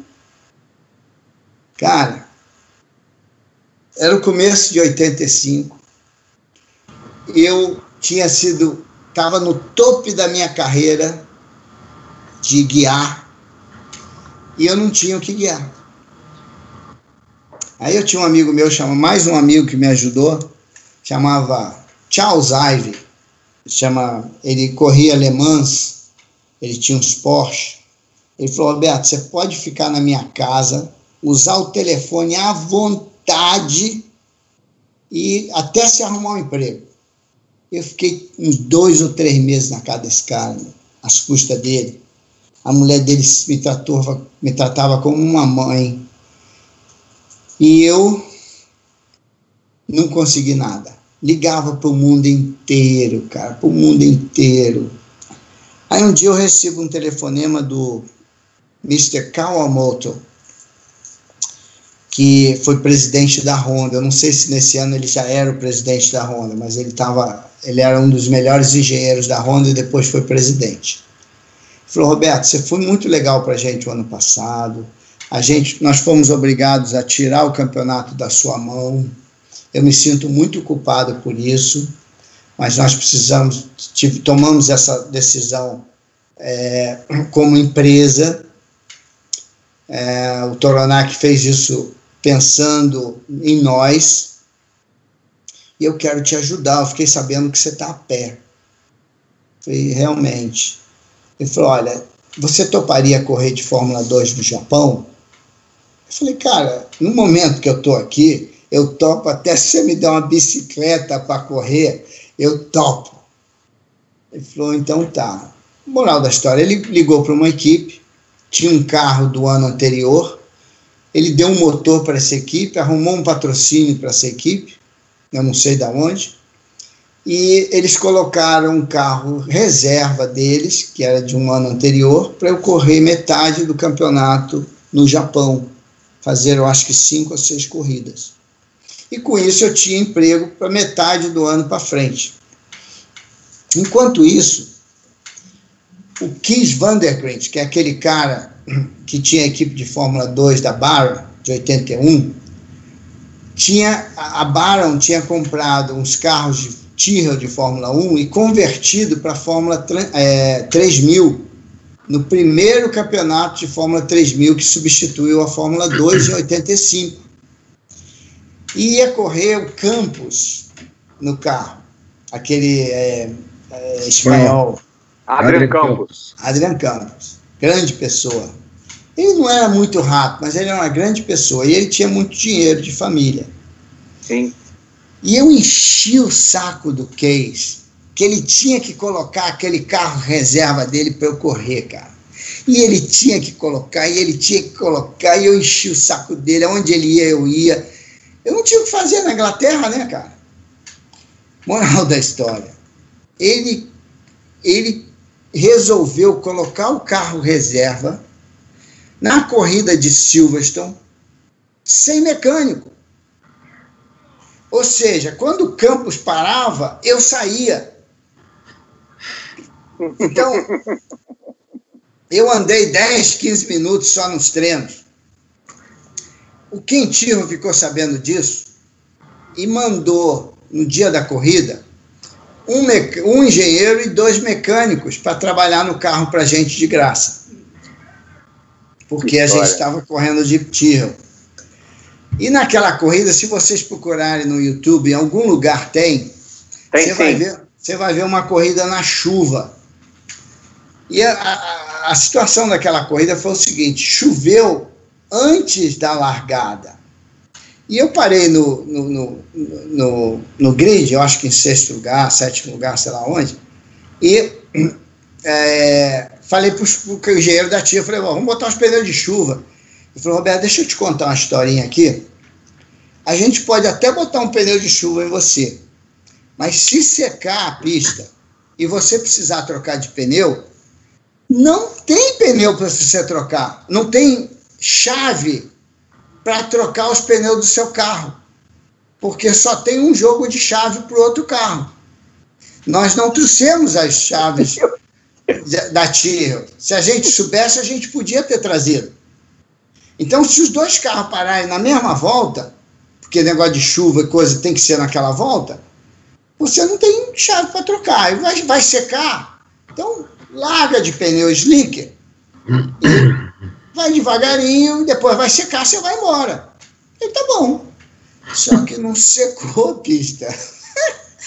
Se você olhar o tanto de spray que tem, você não acredita que eu estou correndo de pneu slick. Que loucura, cara. E eu andei em sexto lugar e terminei aquela corrida em sexto lugar de pneu slick. Então, são coisas que eu tive que fazer para sobreviver, para fazer uma corrida a mais. Aí apareceu a próxima corrida, que era Troxton, na Inglaterra. Aí o Kiss falou: Olha, eu não faço ser mecânico mais, esquece. Eu falei: Tá bom, Kiss. Aí eu fui, arrumei um patrocínio de um amigo meu, da Lucas uh, Electric, da Inglaterra, e ele e foi dinheiro suficiente para contratar dois mecânicos que eu conheci na Toleman, que estavam sem trabalho porque a Toleman estava sem pneu, e foram ser meus mecânicos na, em Troxton. Aí eu consegui um motor na Tiro, na Tiro eh, do Ken Tiro, ele me emprestou um motor. Você precisa ver eu chegando de Ford Fiesta, três portas, na Tiro, para pegar esse motor. Ele olhou para o carro assim e falou: Roberto, você vai levar o, o motor nesse carro? Vem aqui, ó, aqui, ó. Aí Baixa o banco. Eu, falei: ó, baixa o banco, eu medi o motor, ó, cabe certinho aqui, ó. Cara, quando botou o motor no Ford Fiesta, ele foi até no chão, cara. o carro. O carro foi no batente, cara. O carro saiu da tira assim, ó. O carro parecia uma lancha afundando atrás, cara. A fábrica inteirinha da Tiro saiu para ver aquela cena. Tiraram foto. Foi muito bacana. E eu fiz mais uma corrida e por aí foi. Aí eu acho que a gente deu para fazer mais uma corrida ainda, que eu tinha um amigo meu de Brasília chamado Ney, que arrumou um patrocínio da Felipe Patek, um negócio desse, do amigo dele em Portugal. E a gente fez mais uma coisa em Portugal com mecânico dessa vez. Aí eu fiquei com as corridas no Japão, que era no final do ano, mais ou menos, do meio para o final. Fiz três corridas de Fórmula 3000, viajando, dos, dos, dos, fazia alguns testes no Japão e vinha correr de Fórmula 3000 eu corria no Japão para garantir algum um pão para comer e na Inglaterra eu tentava seguir a minha carreira. Me liga o Rick Gallas. De novo. Roberto, o Pancho Carta tem um problema de um acidente antigo dele no quadril. E ele não consegue guiar nas pistas de rua e pistas mistas. Você quer correr no lugar dele? Aí eu olhei as datas das corridas no Japão, encaixavam. Eu falei, claro, Rick, vamos fazer sim. E aí eu fazia as corridas com o Rick Gallas e fazia no Japão. Só que aquelas viagens todas acabaram comigo. Acabaram comigo. Mas eu tenho uma história da minha. Te... Quando eu fui para correr com o Rick Gallas nos Estados Unidos, as cinco corridas ou seis corridas, circuitos mistos, circuitos de rua, quem estava lá? O Gary Anderson, que tinha perdido a casa dele na Inglaterra para o banco, que a firma dele que chamava Anson, de Fórmula 3, faliu. O, o, o, o diretor financeiro dele era o Ron Salt, que faliu a empresa para ele. Ele perdeu a casa, que tinha garantia da casa, e foi para os Estados Unidos ganhar um dinheirinho para poder comprar outra casa. E ele estava na Rick Gallas. Aí eu já conheci o Gary na primeira corrida, na terceira corrida era o é, Elkhart Lake, aquela pista que eu tinha ganho lá na Fórmula Atlantic.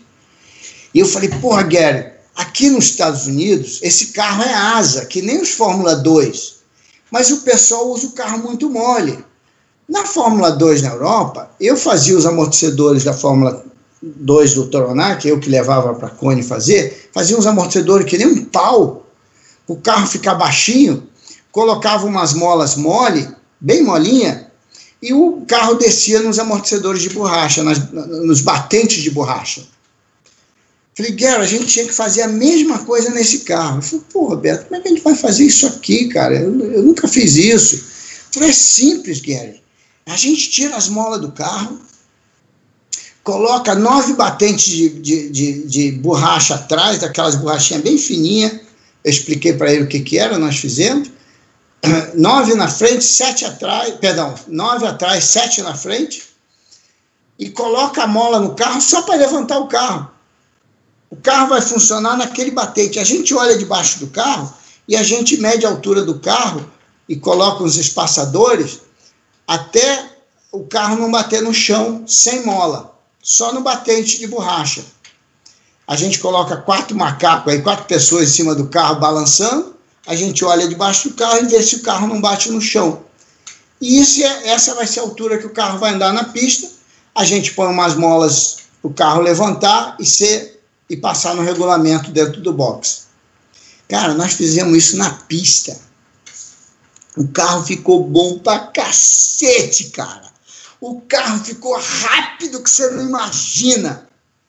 Chegou na corrida, larguei em terceiro, passei para primeiro e sumi na frente. Aí eu vim para a primeira parada no box. Quando parei na primeira parada no box, o macaco de um, um dos macacos do carro ficou preso, aquele macaco é, a ar. E o carro levantou três rodas do chão e uma ficou no chão.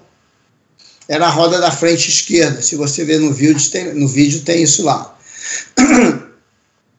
Aí eu falava pro mecânico: põe essa merda aí, põe essa merda aí, deixa essa roda no lugar, esquece.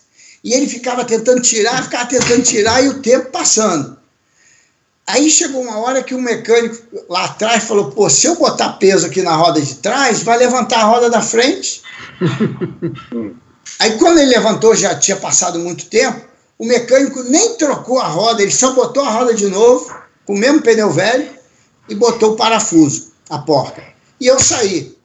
Aí eu recuperei de novo, saí é, em sexto lugar, quinto, quarto, segundo, acho que eu cheguei para primeiro, e teve a segunda parada e última parada no box. E é o kart lake, você tem que parar naquela volta, senão você fica sem combustível. Não dá para dar mais uma volta, nunca. Aí é, eu entrei no box e o macaco funcionou dessa vez. Aí eles trocaram os pneus, baixaram o carro. Quando eu enfiei primeiro, o macaco ficou preso para fora. E saiu arrastando aquele macaco no chão. Aí eu parei, eles levantaram a frente do carro, serraram o macaco na cegueta, botaram o carro no chão, eu saí, mas ficou um pedacinho de fora, o carro bateu no chão lá no final da reta e eu saí reto. E ali fiquei preso e com a oportunidade de ganhar minha terceira corrida na Fórmula Indy e eu fiquei, é, eu fiquei de fora. Então são as coisas que foram acontecendo e, e eu fui dando, fui dando um jeito.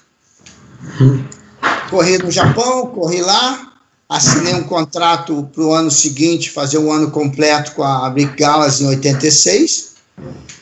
Botei um belo dinheiro no bolso em 85, acho que eu botei uns 300 mil dólares no bolso de prêmio. Ah, em 86 eu fiz um ano completo com a Rick Gallas, mas a gente escolheu um carro errado.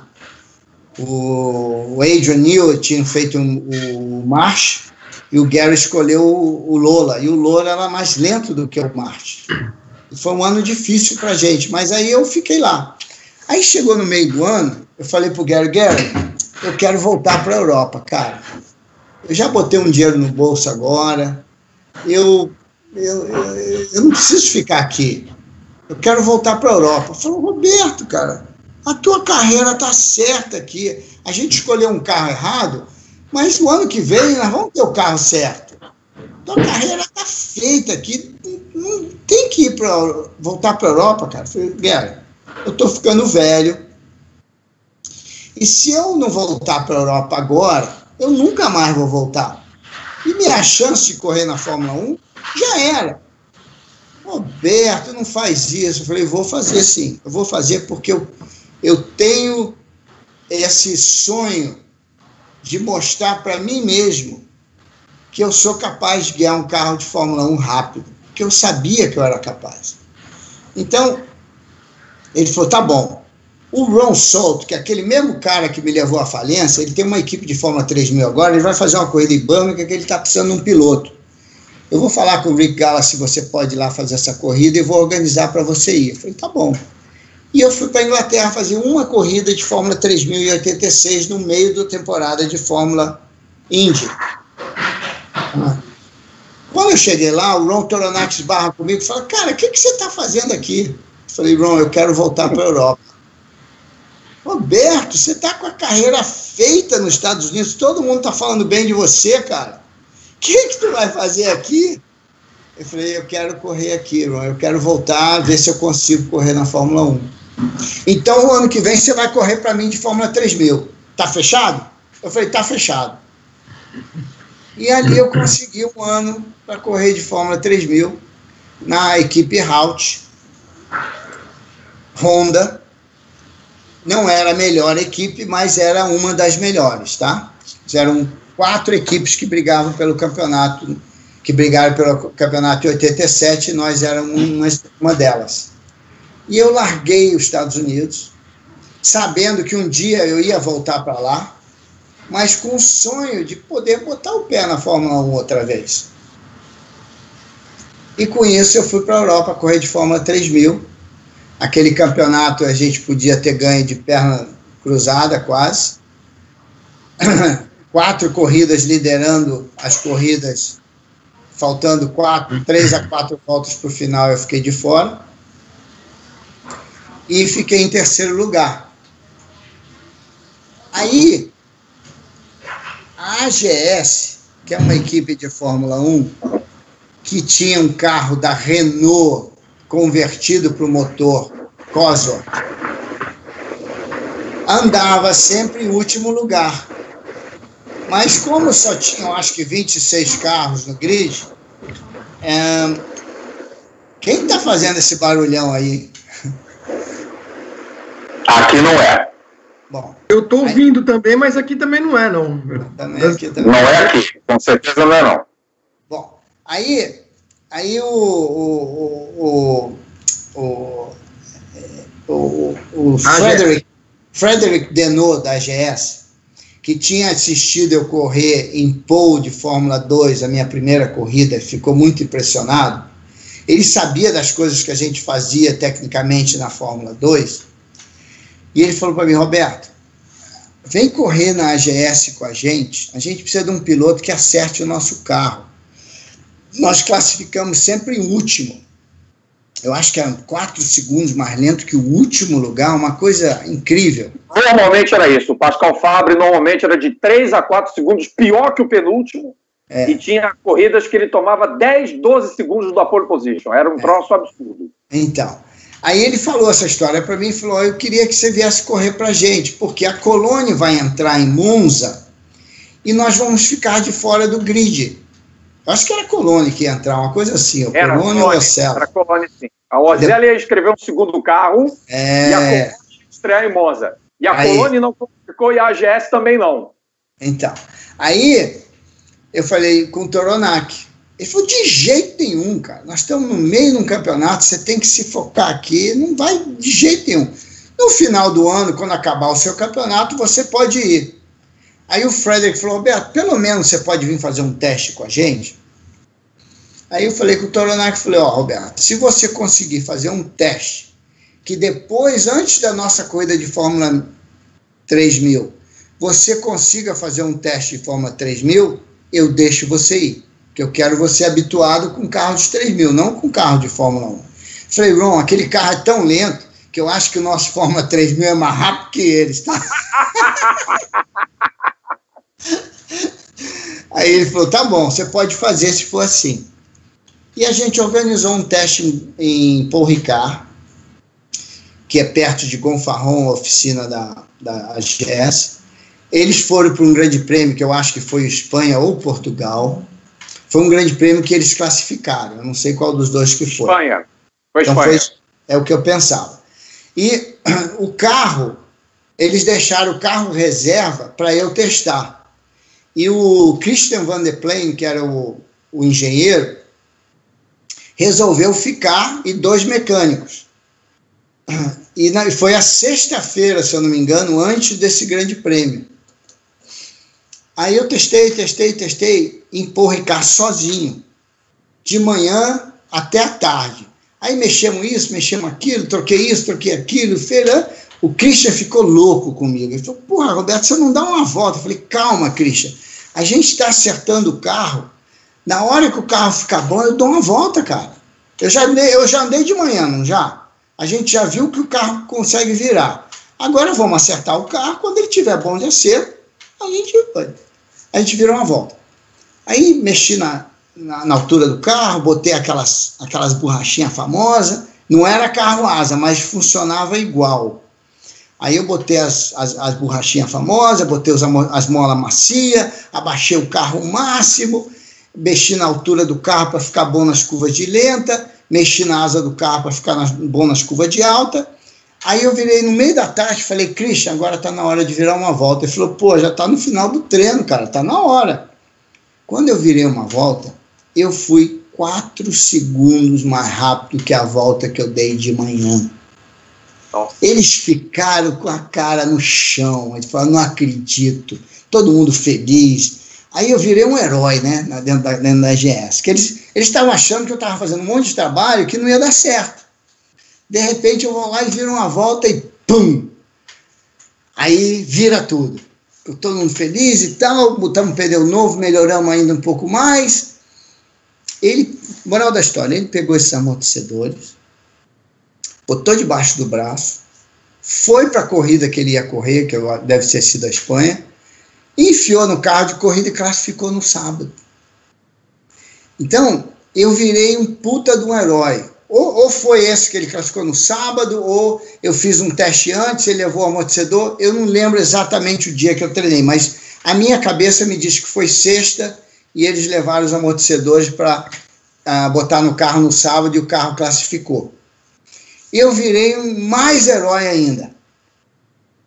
E eles falaram: você vai correr para gente as últimas duas corridas de 87, depois do seu campeonato de Fórmula 3000, na nossa equipe no Japão e na Austrália. Você quer correr? Eu falei: quero. E essa foi a minha oportunidade, depois de cinco anos de dar a volta ao mundo, daquela situação da Lotus, e eu tive de novo uma oportunidade de correr na Fórmula 1. Por sorte, uma, o carro não era muito rápido lá em, em, em, Suzuka. em Suzuka, mas eu estava bem mais rápido que normalmente o carro era. Mas o Nadia Almanso se acidentou, eu tinha classificado em 27, inclusive o Márcio Madeira que me deu essas informações, e com isso, eu fiquei em, décimo, em 26 e classifiquei. E no fim de semana que o Nelson foi campeão, né? Uhum. Exatamente. É, tricampeão mundial. É. Tricampeão. E se você olhar o primeiro treino daquela de Suzuka, eu conhecia bem Suzuka. Os pilotos de Fórmula 1 não conheciam Suzuka ainda. No primeiro treino, eu estava no bolo do meio, hum. na, naquela corrida. Então, pelo menos o começo do treino. É que foi e... a primeira em Suzuka, não foi? Foi, foi, foi, a primeira. Foi a primeira. E, é, e é a estreia do Roberto oficialmente na Fórmula 1. É. Isso. A primeira então, prova dele é o GP do Japão de 87. Primeira largada. Quando eu falo para você, você, Fábio, no começo, que eu não fiz muito na Fórmula 1, porque eu, eu só conto as corridas que eu classifiquei para corrida. Eu, eu andei muito na Fórmula 1, mas eu não classifiquei o suficiente. Eu classifiquei em poucas corridas para a Fórmula 1. Bom, e naquela corrida eu estava andando até benzinho, mas o motor quebrou. Deu um problema elétrico no motor. O carro deu uma falhada e morreu. Nós fomos para a Austrália. O carro na Austrália já era bem mais competitivo, mas tinha alguns problemas. Saiu uma roda, pegou fogo, quase que eu não classifico. E a gente foi, fomos resolvendo os problemas e acabamos com um carro bom para a corrida que eu terminei em sétimo, com acho que duas voltas atrás, sei lá quantas voltas atrás do, do, do líder, você deve saber. E, e, e o Senna foi desclassificado da segunda posição, que ele tinha uma entrada de ar para os freios da frente que eram proibidas. E com isso eu cheguei em sexto lugar, fiz o meu primeiro ponto na Fórmula 1, que foi um recorde, se eu não me engano, que até então era do Emerson, é, fazer um ponto na segunda largada de, de corrida de Fórmula 1. Exato. E, e a AGS entrou naquele grupo de equipes que uh, faziam parte das viagens internacionais de graça da Foca. Imagina o quanto, quanto não representou para a AGS esse ponto que você fez. Agora, é, e, o, e, o, de, e falo, o detalhe falo, é que o Henri, Julian, o Henri Julian fez de tudo para manter o Moreno em 88, mas tudo que deu, tudo que estava ao alcance do Henri, ele tentou, mas não deu, né, Moreno? Não, eles contratou, ele vendeu a equipe naquele ano, né? É. O, o Gerber Telot comprou a equipe. François um, Gerber Telot. É, ele comprou a equipe. E aí, aí ele falou, Roberto, ano que vem o Christian vai fazer, o Christian Van der Plaine vai fazer um carro novo, desenhado por ele, do jeitinho que tem que ser. Ah, você é muito bem-vindo de dar ideias. Go ele gosta muito de você. E eu quero que você corra para gente. E assinamos um pedacinho de papel. Um, duas folhas de papel, uma coisa assim. E acertamos correr 88 na AGS, com um carro novo. Esse novo dono que tinha os patrocínios, que tinha não sei o quê, a história toda, né? Era um barbudinho, cara.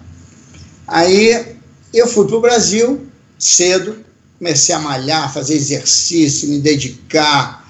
Minha mulher estava grávida, a gente foi morar na casa da mãe dela, da minha primeira filha, né, da Andressa, e é, é, fomos. Chegou fevereiro, eu não tinha recebido um telefonema da AGS, cara. Falei, o medo. Tem alguma coisa estranha aqui, né? Peguei o telefone do Valtinho Ferrari, eu ia sempre lá na Ideal. Falei, Valtinho, posso fazer um telefone internacional? Ele falou, pode. Liguei para a AGS, aí o Gerber falou, Roberto, você pode vir aqui na fábrica para a gente conversar? Uhum. Pô, esse negócio de conversar lá na fábrica, no final de fevereiro, eu tinha que comprar uma passagem que custava 8 mil dólares. Uma, minha mulher grávida. Aí eu tinha um amigo meu do DEFER, Coronel Bicalho, DEFEL, Departamento de Esporte de Brasília, né, na época. Educação Física e Desporto. Ele conhecia o coronel da CED, do MEC, Secretaria de Educação Física e Desporto do, do MEC. Ele ligou para o coronel lá, que eu não lembro o nome dele, infelizmente, e ele, eu convencia ele a me dar uma passagem para eu ir na Europa na equipe de Fórmula 1 que eu ia correr de Fórmula 1 naquele ano. E ele pegou uma passagem, eu não sei se era um jogador de basquete ou um jogador de voleibol, que a SED dava passagem. ele botou o nome de um jogador daquele lá e deu uma passagem para mim. e lá vai eu para a Europa, para o aeroporto de Nice, via Londres, encontrar o Gerber Telot, que a AGS era ali no sul da França. No mesmo bar que o Flávio Briatore é, me dá a notícia que ele ia colocar o Schumacher no meu lugar anos depois. No mesmo bar. Puta merda. Tá? As mesmas coincidências que eu tenho de alguém me ajudar em alguma coisa para dar sequência. Tem de dar errado, né? Tem essas coisas também. Aí é, ele me vira e fala para mim, Roberto, nossa equipe é francesa, o patrocinador que eu consegui é francês, mas infelizmente só vai ter dinheiro para um piloto. E eu preciso botar um piloto francês. Não tem jeito, eu não consigo colocar um piloto brasileiro. Porra, cara, você me faz vir aqui para me contar isso. Ele falou: eu queria falar para você na sua cara, de homem para homem, para você ver que eu não. Eu queria que você entendesse a situação. o filho da puta, nem a passagem que eu tirei para ir para o Japão e Austrália no ano anterior, ele pagou. Você que pagou do bolso? Não, uma amiga minha, irmã do Paul Barton, é, que tinha uma agência de viagem em Londres, tirou a passagem para mim e mandou a conta para eles. E eles uhum. nunca pagaram nunca ela. pagaram. Você processou ele, Moreno? Eu processei eles no, no, no Brasil. Quando eles chegaram no Rio de Janeiro para fazer o teste de Fórmula 1, naquele mesmo teste que o Felipe Streff se machucou. De 89. Já com, já com outro dono de equipe, eu fiz uma, um apreendimento de todo o equipamento dele no Rio de Janeiro, se ele não pagasse a minha conta de. É, é, cara, era, era uma passagem Londres, Japão, Austrália, Londres, e era 10 mil dólares por corrida, ou 5 mil dólares por corrida mais o dinheiro de advogado dava 15 mil dólares. Pô, isso aí não é nada. Os caras não me pagaram. Filho, picaretas, hein? É. é. foi o francês que entrou lá e depois saiu logo, né? O Guerre Bertelot. Hum. Aí, é, bom, eu olhei para si e falei, caramba, e agora? Aí, aquelas passagens que a sede me dava, era aquelas passagens cheias. Você podia trocar ela, viajar a Europa inteira até, aquelas uhum. passagens de 8 mil dólares. Aí eu troquei, fui para a Inglaterra, falei, poxa, eu vou lá no Ron Toronac, que eu corri o ano passado, e eu vou convencer ele a me dar um carro para eu correr de Fórmula 3000, que eu quase ganhei, eu podia ter ganho o campeonato, e fui lá, cara. Quando cheguei lá, para convencer o Toronac, ele falou, Roberto, você tá louco, cara. Falta duas semanas para a primeira corrida. Eu já estou com meu patrocinador francês, meu piloto francês. Marco Greco era o segundo piloto da equipe. Eu já estou com tudo certo. Você vem aqui querer um. Pô, Ron, põe um terceiro carro para mim, pelo amor de Deus, cara. Pô, faz alguma coisa por mim. Minha carreira está acabada. E eu não podia contar para o Toronac que minha mulher estava grávida, porque ele não gosta de homem casado. Toronac não, não, contrata homem casado. Ele acha que tira, tira o foco. Concentração. Tira o foco, é. Nem, nem, nem com filho. Bom. Que coisa. Aí é, eu falei, e agora? Não, falou, não sei, cara. Não tem nenhuma equipe que eu conheço que tenha lugar. Aí Aí, depois eu descobri duas equipes, que era a Madrick, uma equipe que tinha um Lola, nenhum dos dois tinham dinheiro realmente para eu correr.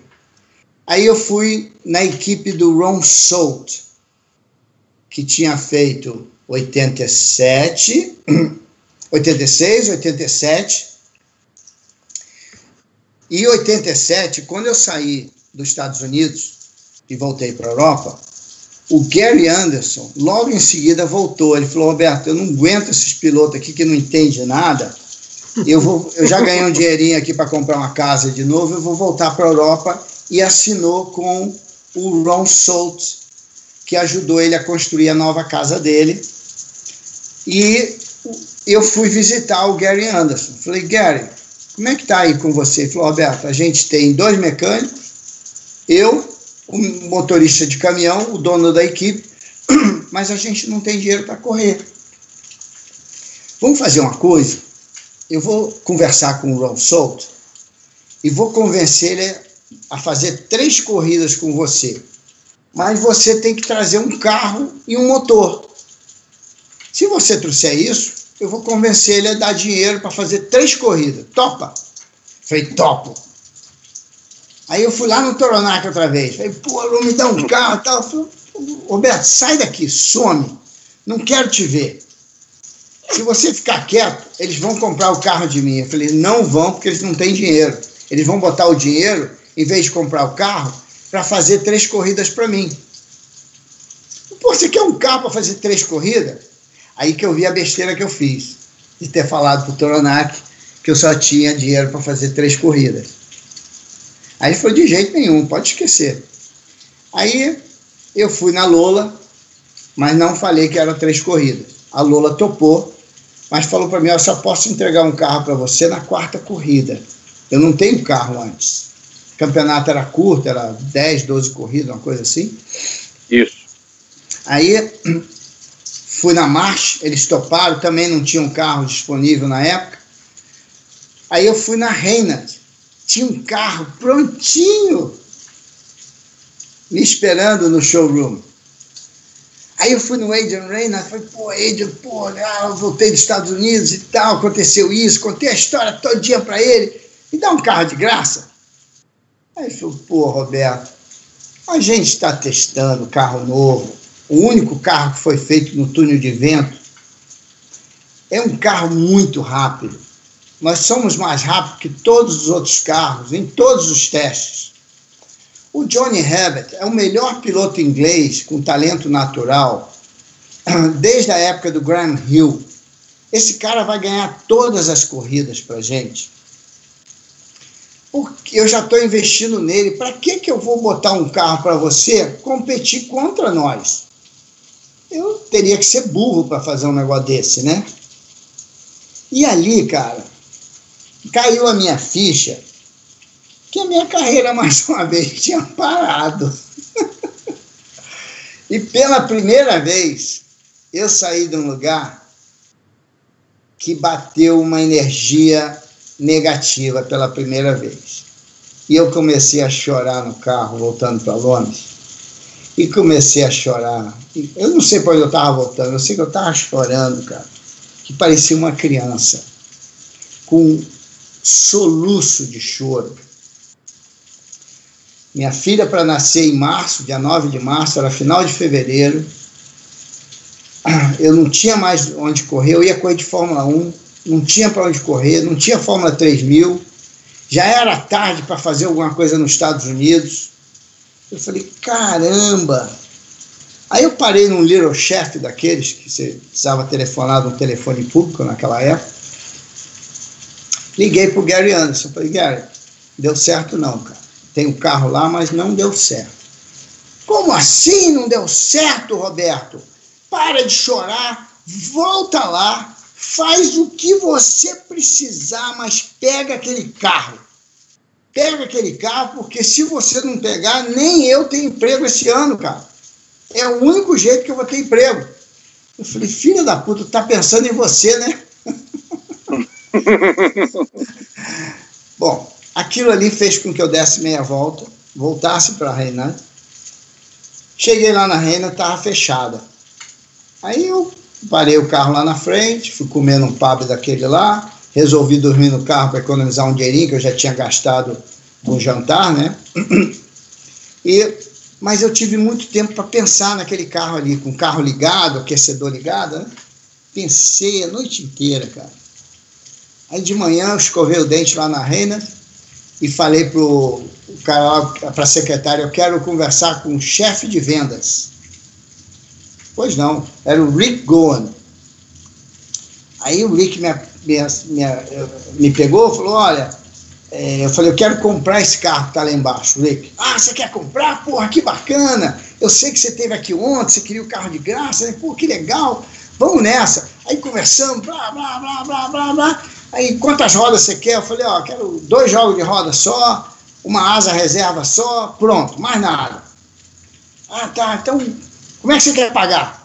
Aí eu olhei no olho dele, no olho dele, e falei bem firme, no final do ano. Quando eu olhei no olho dele, falei no final do ano, o sorriso dele caiu.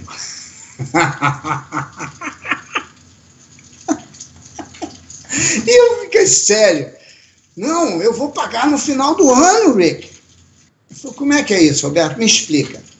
Eu falei, é simples, Rick. Eu vou correr, e eu só tinha três corridas, né? Mas eu fiz de conta que ia correr o ano inteiro. Eu vou correr o ano inteiro, chegar no final do ano, eu vendo o carro, pego o dinheiro e te pago. Pronto. Ah, entendi. Assim que você quer fazer. Eu falei, tá bom. Então tá, eu aceito, desde que você me garanta. Você precisa garantir, me dá uma garantia. Você vai pagar. Aí, cara, eu podia ligar para o holandês da Baron, que era um cara que investia em piloto naquela época, ou para o Nelson. Aí eu liguei para os dois. O cara queria 15%, tantos por cento dos meus ganhos nos próximos cinco anos. Aí conversei com o Nelson, expliquei a historinha para ele todinha. Falei, Nelson, se você garantir esse carro aqui, eu vou vender e vou pagar esse carro. Eu falei, se você bater esse carro, você não conseguir vender ele. Eu falei, eu trabalho para você no seu barco, quanto tempo eu precisar até a gente fechar essa conta. Trabalho o resto da vida, se necessário for. Olha que eu vou fazer trabalhar, hein? Tá bom, pode fazer. Passa o telefone para esse viado aí, ele falou. aí dei o telefone pro, pro Rick, o Nelson falou com ele dois minutos. O Rick desligou o telefone, pode levar o carro. Aí quando ele falou, pode levar o carro, eu levantei, e aí eu pensei numa coisa, falei, sentei de novo. Ele falou, não. Agora o que, Roberto? Falei, Rick, eu sei que eu estou começando atrasado o campeonato, mas eu andei muito bem o ano passado naquele no, no Halt, né?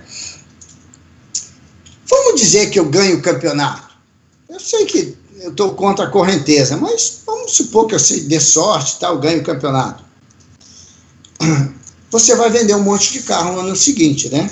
Falou, vou, graças a Deus, eu estou precisando. Então, deve valer para você eu trazer o carro de volta e não pagar. Já que o Nelson garantiu, eu, em vez de vender o carro, eu trago o carro de volta para você. Você topa? Falou, tu é um filho da puta, né, cara? Ele falou, mas isso eu topo. Ele nunca imaginou que eu, começando aquele campeonato, faltando duas semanas ou sei lá quanto tempo para a primeira corrida, ia ser campeão. Ele, ele apertou minha mão. Aí eu liguei pro Gary, tá, Gary, conseguiu o carro, cara. Porra! Muito alegre eu tava. Aí, na maior frieza do mundo, o irlandês, filho da mãe, ele é gente fina pra caramba, mas eu falo assim porque ele, ele falou pra mim, Roberto, você ainda não conseguiu o motor. Sem o motor, a gente não tem ainda uma equipe. Aí, aquelas corridas de Fórmula Atlantique que eu fiz na Austrália, com o motor Ford, uh, eu era o motor do John Nicholson McLaren Engines. O John Nicholson é, fazia motor de Fórmula 1. E eu e ele tinha ganho vários clientes por eu ter vencido o Grande Prêmio da Austrália em 81. Aí eu fui conversar com ele perto de Londres, ali em Heathrow, e ele falou: Ah, não tem problema nenhum, Roberto. Você foi muito bacana com a gente lá na Austrália. Eu ganhei vários clientes na Austrália, ganhei muito dinheiro por sua causa. Eu vou pegar um motor de Fórmula 1, vou comprar uns comandos de válvula é, da Fórmula 3000, vou comprar um limitador que era necessário colocar naqueles motor e você tem um motor o ano inteiro a seu dispor. Bom, eu tenho carro, eu tenho motor, Agora eu liguei pro Gary e falei, ó, eu tenho um carro, eu tenho um motor, agora você ganha, consegue as corridas aí, tá? E o Gary conseguiu três corridas. A primeira corrida, aí a minha filha acabou nascendo, né? A gente fez um teste, um teste em Snetterton, bati o recorde da, da, pista lá no teste. Fomos para bati o recorde do Herbert na pista de Snetterton. Ficou todo mundo impressionado um primeiro teste que a gente fez. Aí fomos para a primeira corrida, foi um desastre, cara. Foi um desastre. Deu tudo errado. A gente ia num caminhãozinho que o carro não entrava assim, porque a porta de trás não fechava. O carro tinha que entrar assim, para poder a porta de trás fechar. Você entendeu o tamanho do caminhão que a gente tinha para ir correr, tá? Era um caminhão frigorífico de vender frango, que foi convertido para a gente ir para as corridas. E nós íamos fazer três corridas, né? Por isso que era assim. A primeira foi uma bosta, a segunda eu comecei, a gente descobriu que estava errado no carro, colocamos o carro certo, e eu já comecei a brigar pela pole position. No últimos dez minutinhos, lá, oito minutinhos, eu parava no box, trocava pneu, botava combustível, saía, virava mais uma volta e era ali que você garantia a pole position no finalzinho. O Gary esqueceu a tampa do, de um medidor de combustível, que era um medidor assim, um pauzinho que você enfiava dentro do tanque, você abria a tampinha, enfiava um, um tubo, tirava, olhava a medida e tapava. Ele esqueceu aquela tampinha, o tanque ficou sem pressão de, de tinha uma pressão do próprio combustível mandava do próprio tanque mandava o combustível para o motor. E ficou sem pressão e eu não classifiquei os últimos cinco minutos. E me, e me tiraram a pole e me passaram para quinto lugar naqueles últimos minutinhos ali. Eu passei um cara e cheguei em quarto lugar. A terceira e última corrida eu fiz a pole position e ganhei a corrida em pole um circuito de rua mais difícil do que Mônaco, no sul da França. E tá, eu estava no pódio, muito triste. Por que eu estava triste? Porque era a minha terceira e última corrida. A minha, a minha filha já tinha nascido, a gente estava meio saber, sem saber o que ia fazer. É um pouco um pouco assim, sabe, o que, que nós vamos fazer e tal. E me bate no caminho do caminhão, saindo do pódio para o caminhão, o dono da equipe me bate nas minhas costas, Roberto, Roberto, olha só, cara, o primeiro lugar aqui me deu um cheque, cara. Esse cheque aqui, a gente consegue fazer a próxima corrida, que é pertinho lá de casa, em Silverstone. Você quer fazer? Aí eu falei, claro, cara, vamos, vamos, vamos. Aí fomos para Silverstone.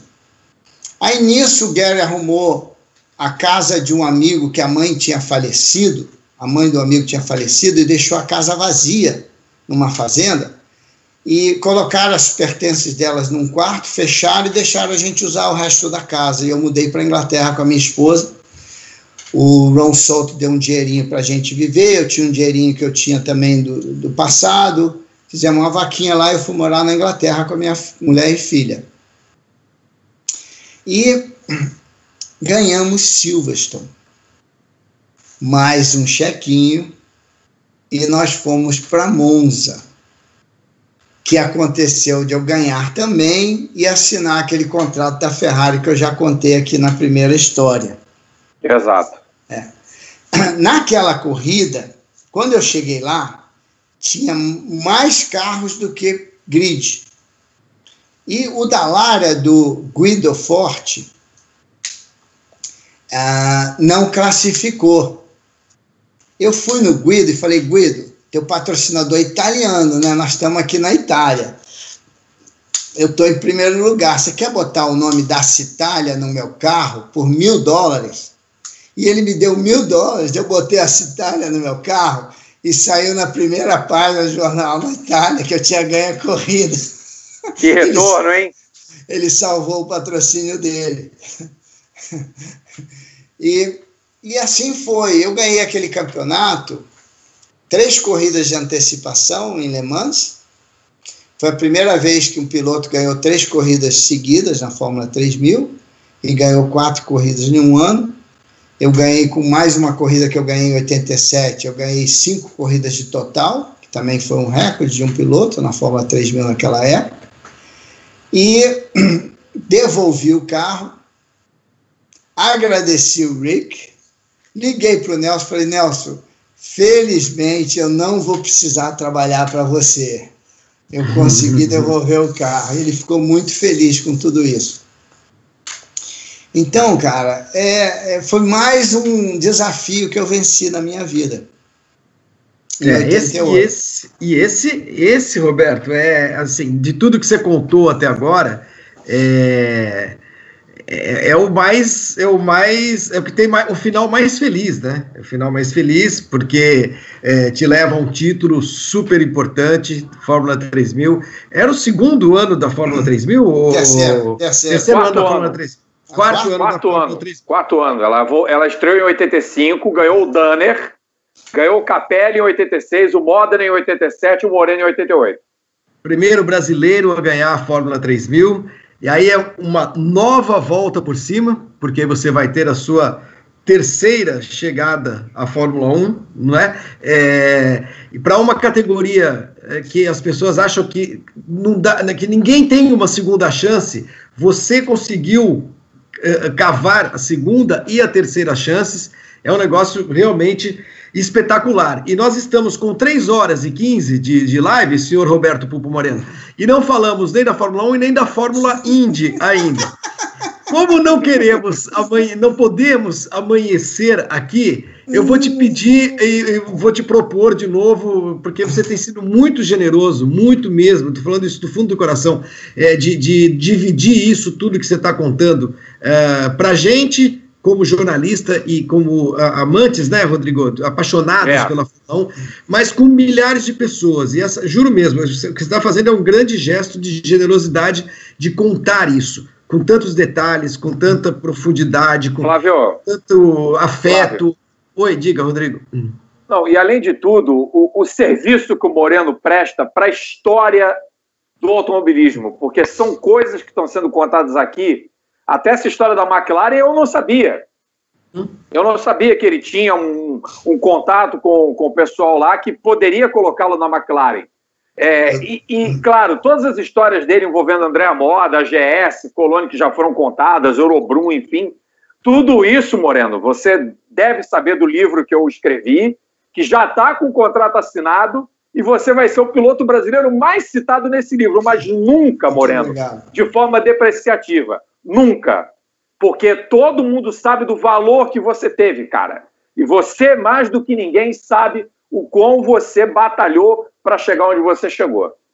É, e, e eu aproveito, Roberto, eu, eu, nós, vamos, nós vamos ter de continuar esse nosso, essa nosso live. Azar com seu. Prazer, vai ter, de, maior, vai não, ter o terceiro prazer, tempo, tá? Com o maior prazer, deixa eu te falar. Como eu já te falei, vocês estão sendo muito bacanas de poderem ter me aceitado no programa.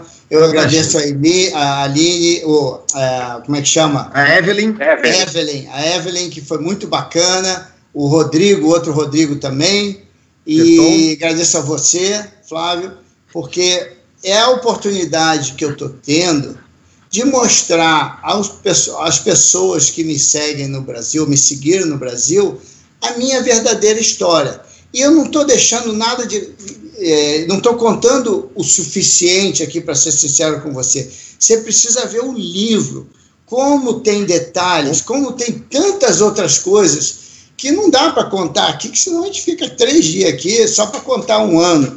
Então, o meu livro está ficando muito detalhado, com muitas é, coisas que aconteceram comigo, que lá vai ficar um registro muito maior ainda. Mas, então, Roberto, eu, eu, cada vez que você conta em detalhes, eu estou é, aqui, você deve ter percebido que eu estou quieto.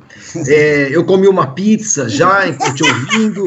É difícil é, deixar você quieto, né, Flávio? Não, não é nem isso, mas sabe o que é? Você contando. É, é eu, eu conheço, o Rodrigo menos, mas eu conheço bem a Inglaterra, é, esses lugares todos que você cita, que você menciona. Eu fico imaginando você, o quartinho onde você morava, o frio frio que você passava, esses carros onde você dormia. É, e, cara, é um filme, é realmente um filme. Aí eu queria aproveitar. É, nós vamos encerrar esse segundo tempo que nós vamos ter o terceiro, para até depois de muitos e muitos anos é, fazer um pedido de desculpas a você.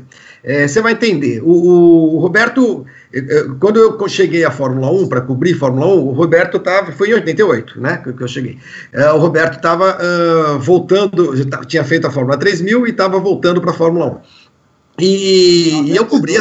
92, não foi? É, não, eu não, não, digo, eu cheguei em 88, mas aí você, é, te peguei em outras equipes, tá, mas é, é, aquela época, o, o assunto para gente, jornalista, o grande assunto era o Ayrton Senna, não tinha jeito, ele era Não tinha como ser diferente, né? campeão do mundo, campeonato do mundo, ah, os jornais com, com, com aqueles, com correspondentes e tudo mais, e, e por, por força da, da, da necessidade até, outros pilotos brasileiros ficavam realmente em segundo plano. E a gente, como jornalista, não tratava os outros pilotos brasileiros, e eu faço aqui esse meia-culpa depois de 30 anos, é, com o devido respeito até. Devido respeito. Estou falando, usando a palavra que é até pesada, mas é devido respeito.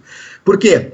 Porque a gente dedicava muito tempo e muita, muita energia né, à, à, à cobertura do Senna, óbvio, que era necessário, e, e, incorria num, num, erro muito grave, que eu acho que o jornalista incorre muitas vezes, que é o de uh, comparar atletas, comparar esportistas e, e rebaixar alguns em função de resultados sem conhecer em profundidade a realidade que esses atletas estão vivendo.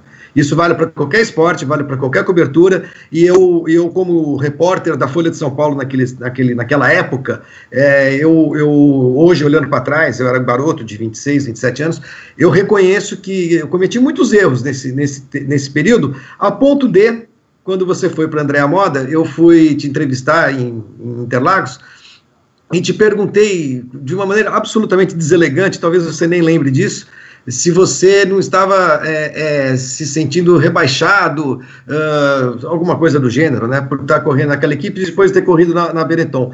E você, você foi bem duro comigo, né, e, e, com toda, não, e com toda a razão.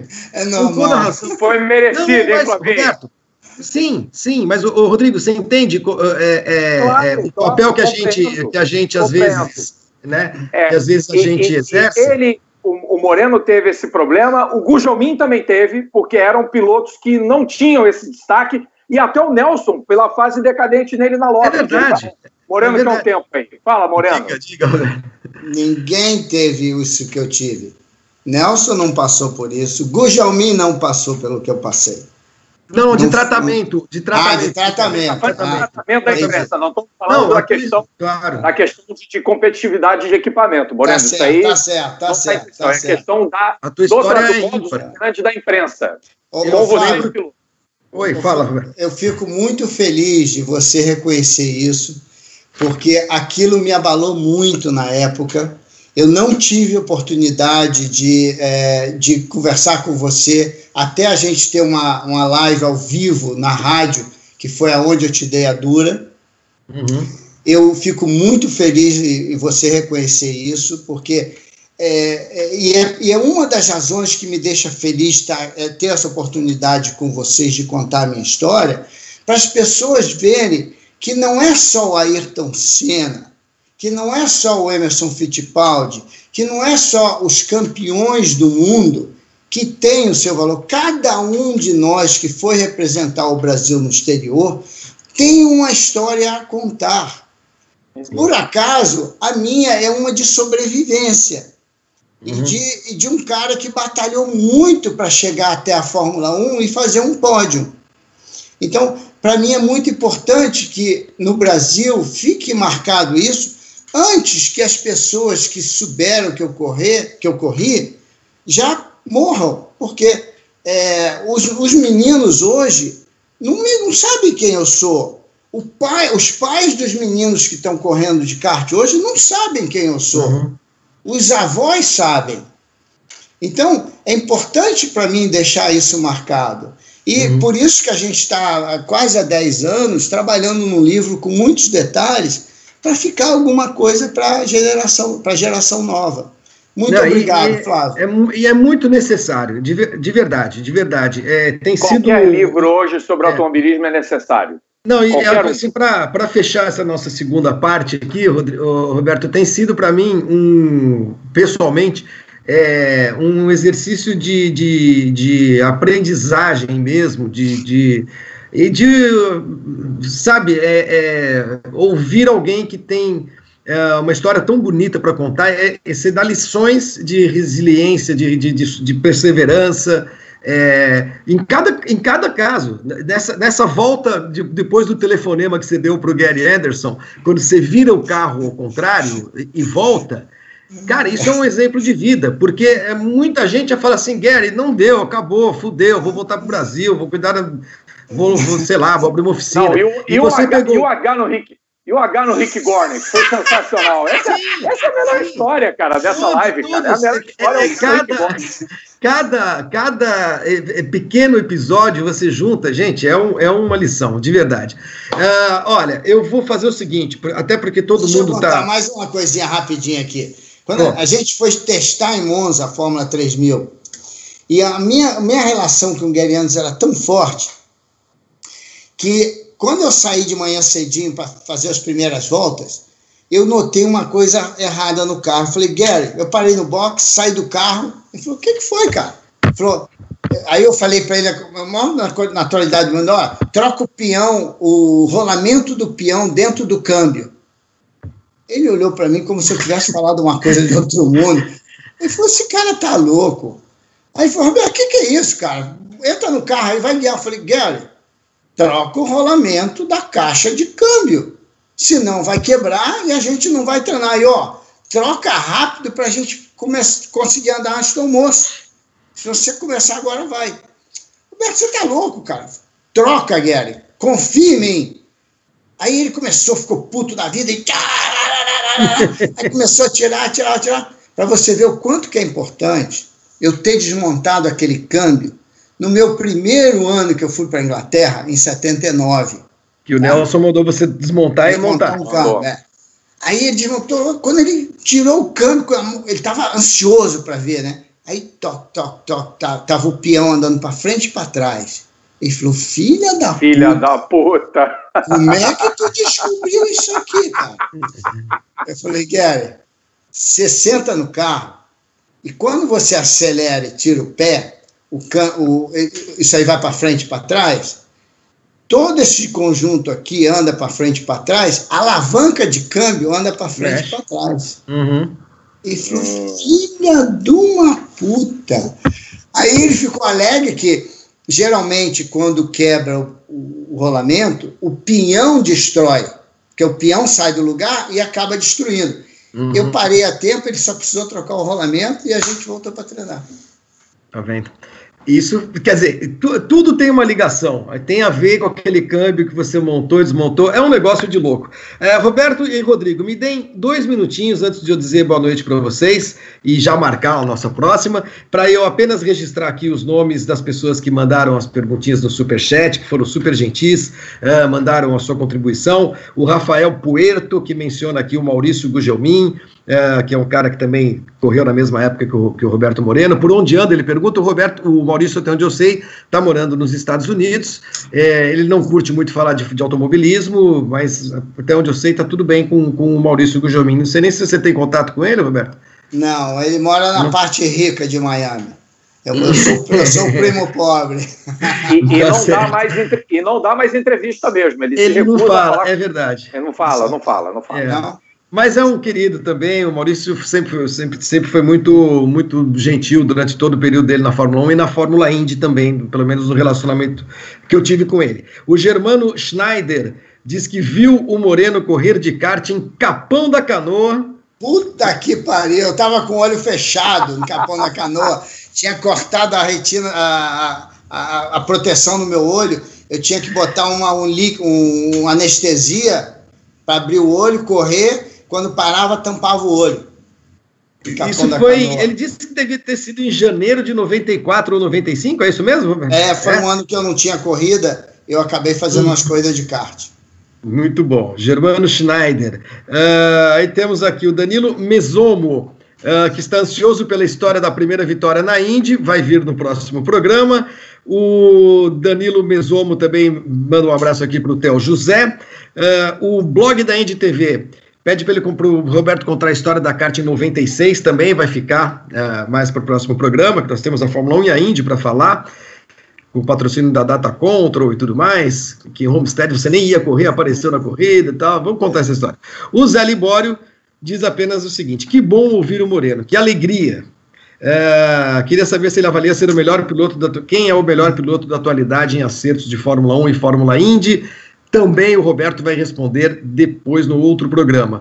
E o Pasme05, muito obrigado, Roberto. Um espetáculo de, de papo. Já estamos esperando a terceira parte. São aqueles que contribuíram. Roberto, obrigado de novo. É, azar seu, vai fazer outra, uh, mas está muito bom de ouvir. Está muito bom de ouvir e está muito bom de conhecer é, você melhor. Eu realmente estou. Tô Estou encantado com tudo isso que a gente está tá ouvindo e está conhecendo da, da, da, tua vida. Obrigadão. Obrigado, Flávio. Obrigado, Rodrigo. Obrigado, Berton. E Evelyn, muito obrigado por ter me chamado. E um bom descanso aí para você. Até o próximo. Matar, até Fala, o próximo. Flavinho. Que nós temos que trabalhar amanhã também, né? Estamos é. nas escalas. Então, tá, muito obrigado, obrigado, hein? Muito obrigado, obrigado por imagina, Moreno, imagina. Imagina, imagina. É uma honra a gente estar podendo participar. E eu também estou aprendendo muito. Cada vez mais eu estou pegando coisas que eu posso adicionar no meu texto para o livro das Saudosas Pequenas. Contrato já assinado, vai sair o livro. Olha, vai ser uma sucessão. Tomara que, tomara que o Moreno possa é, um dia ter um exemplar dele. Vai chegar um exemplar em suas mãos, ah, Moreno. Nós vamos levar lá, a gente leva lá. Assim que tiver voo sim. de volta para os Estados Unidos. Se eu puder sugerir lá. uma coisa aqui, é, se na próxima vez, se vocês pudessem é, convidar talvez o Otazu ou Márcio Madeira, que são pessoas claro. que têm mais informações ainda que podem tirar de mim na hora do programa. Não sei se é uma coisa que vocês possam considerar. Vamos sim, vamos chamar o Otazu, grande querido Otazu, a gente pode participar com ele também, tá bom? bom. Roberto, muito, muito, obrigado, obrigado a todos, obrigado Rodrigo, obrigado a todos que participaram desse, desse superchat, desse, dessa conversa. Cadeira Cativa volta semana que vem e a gente, é claro, vai marcar um novo papo com o Roberto Moreno para a gente concluir essa linda história, né? Falar da Fórmula 1, falar dos, dos tempos de Fórmula Indy e a gente avisa, é claro, no Grande Prêmio, nos nossos canais, quando será esse próximo programa. Um grande abraço a todos, muito obrigado, boa noite e até a próxima.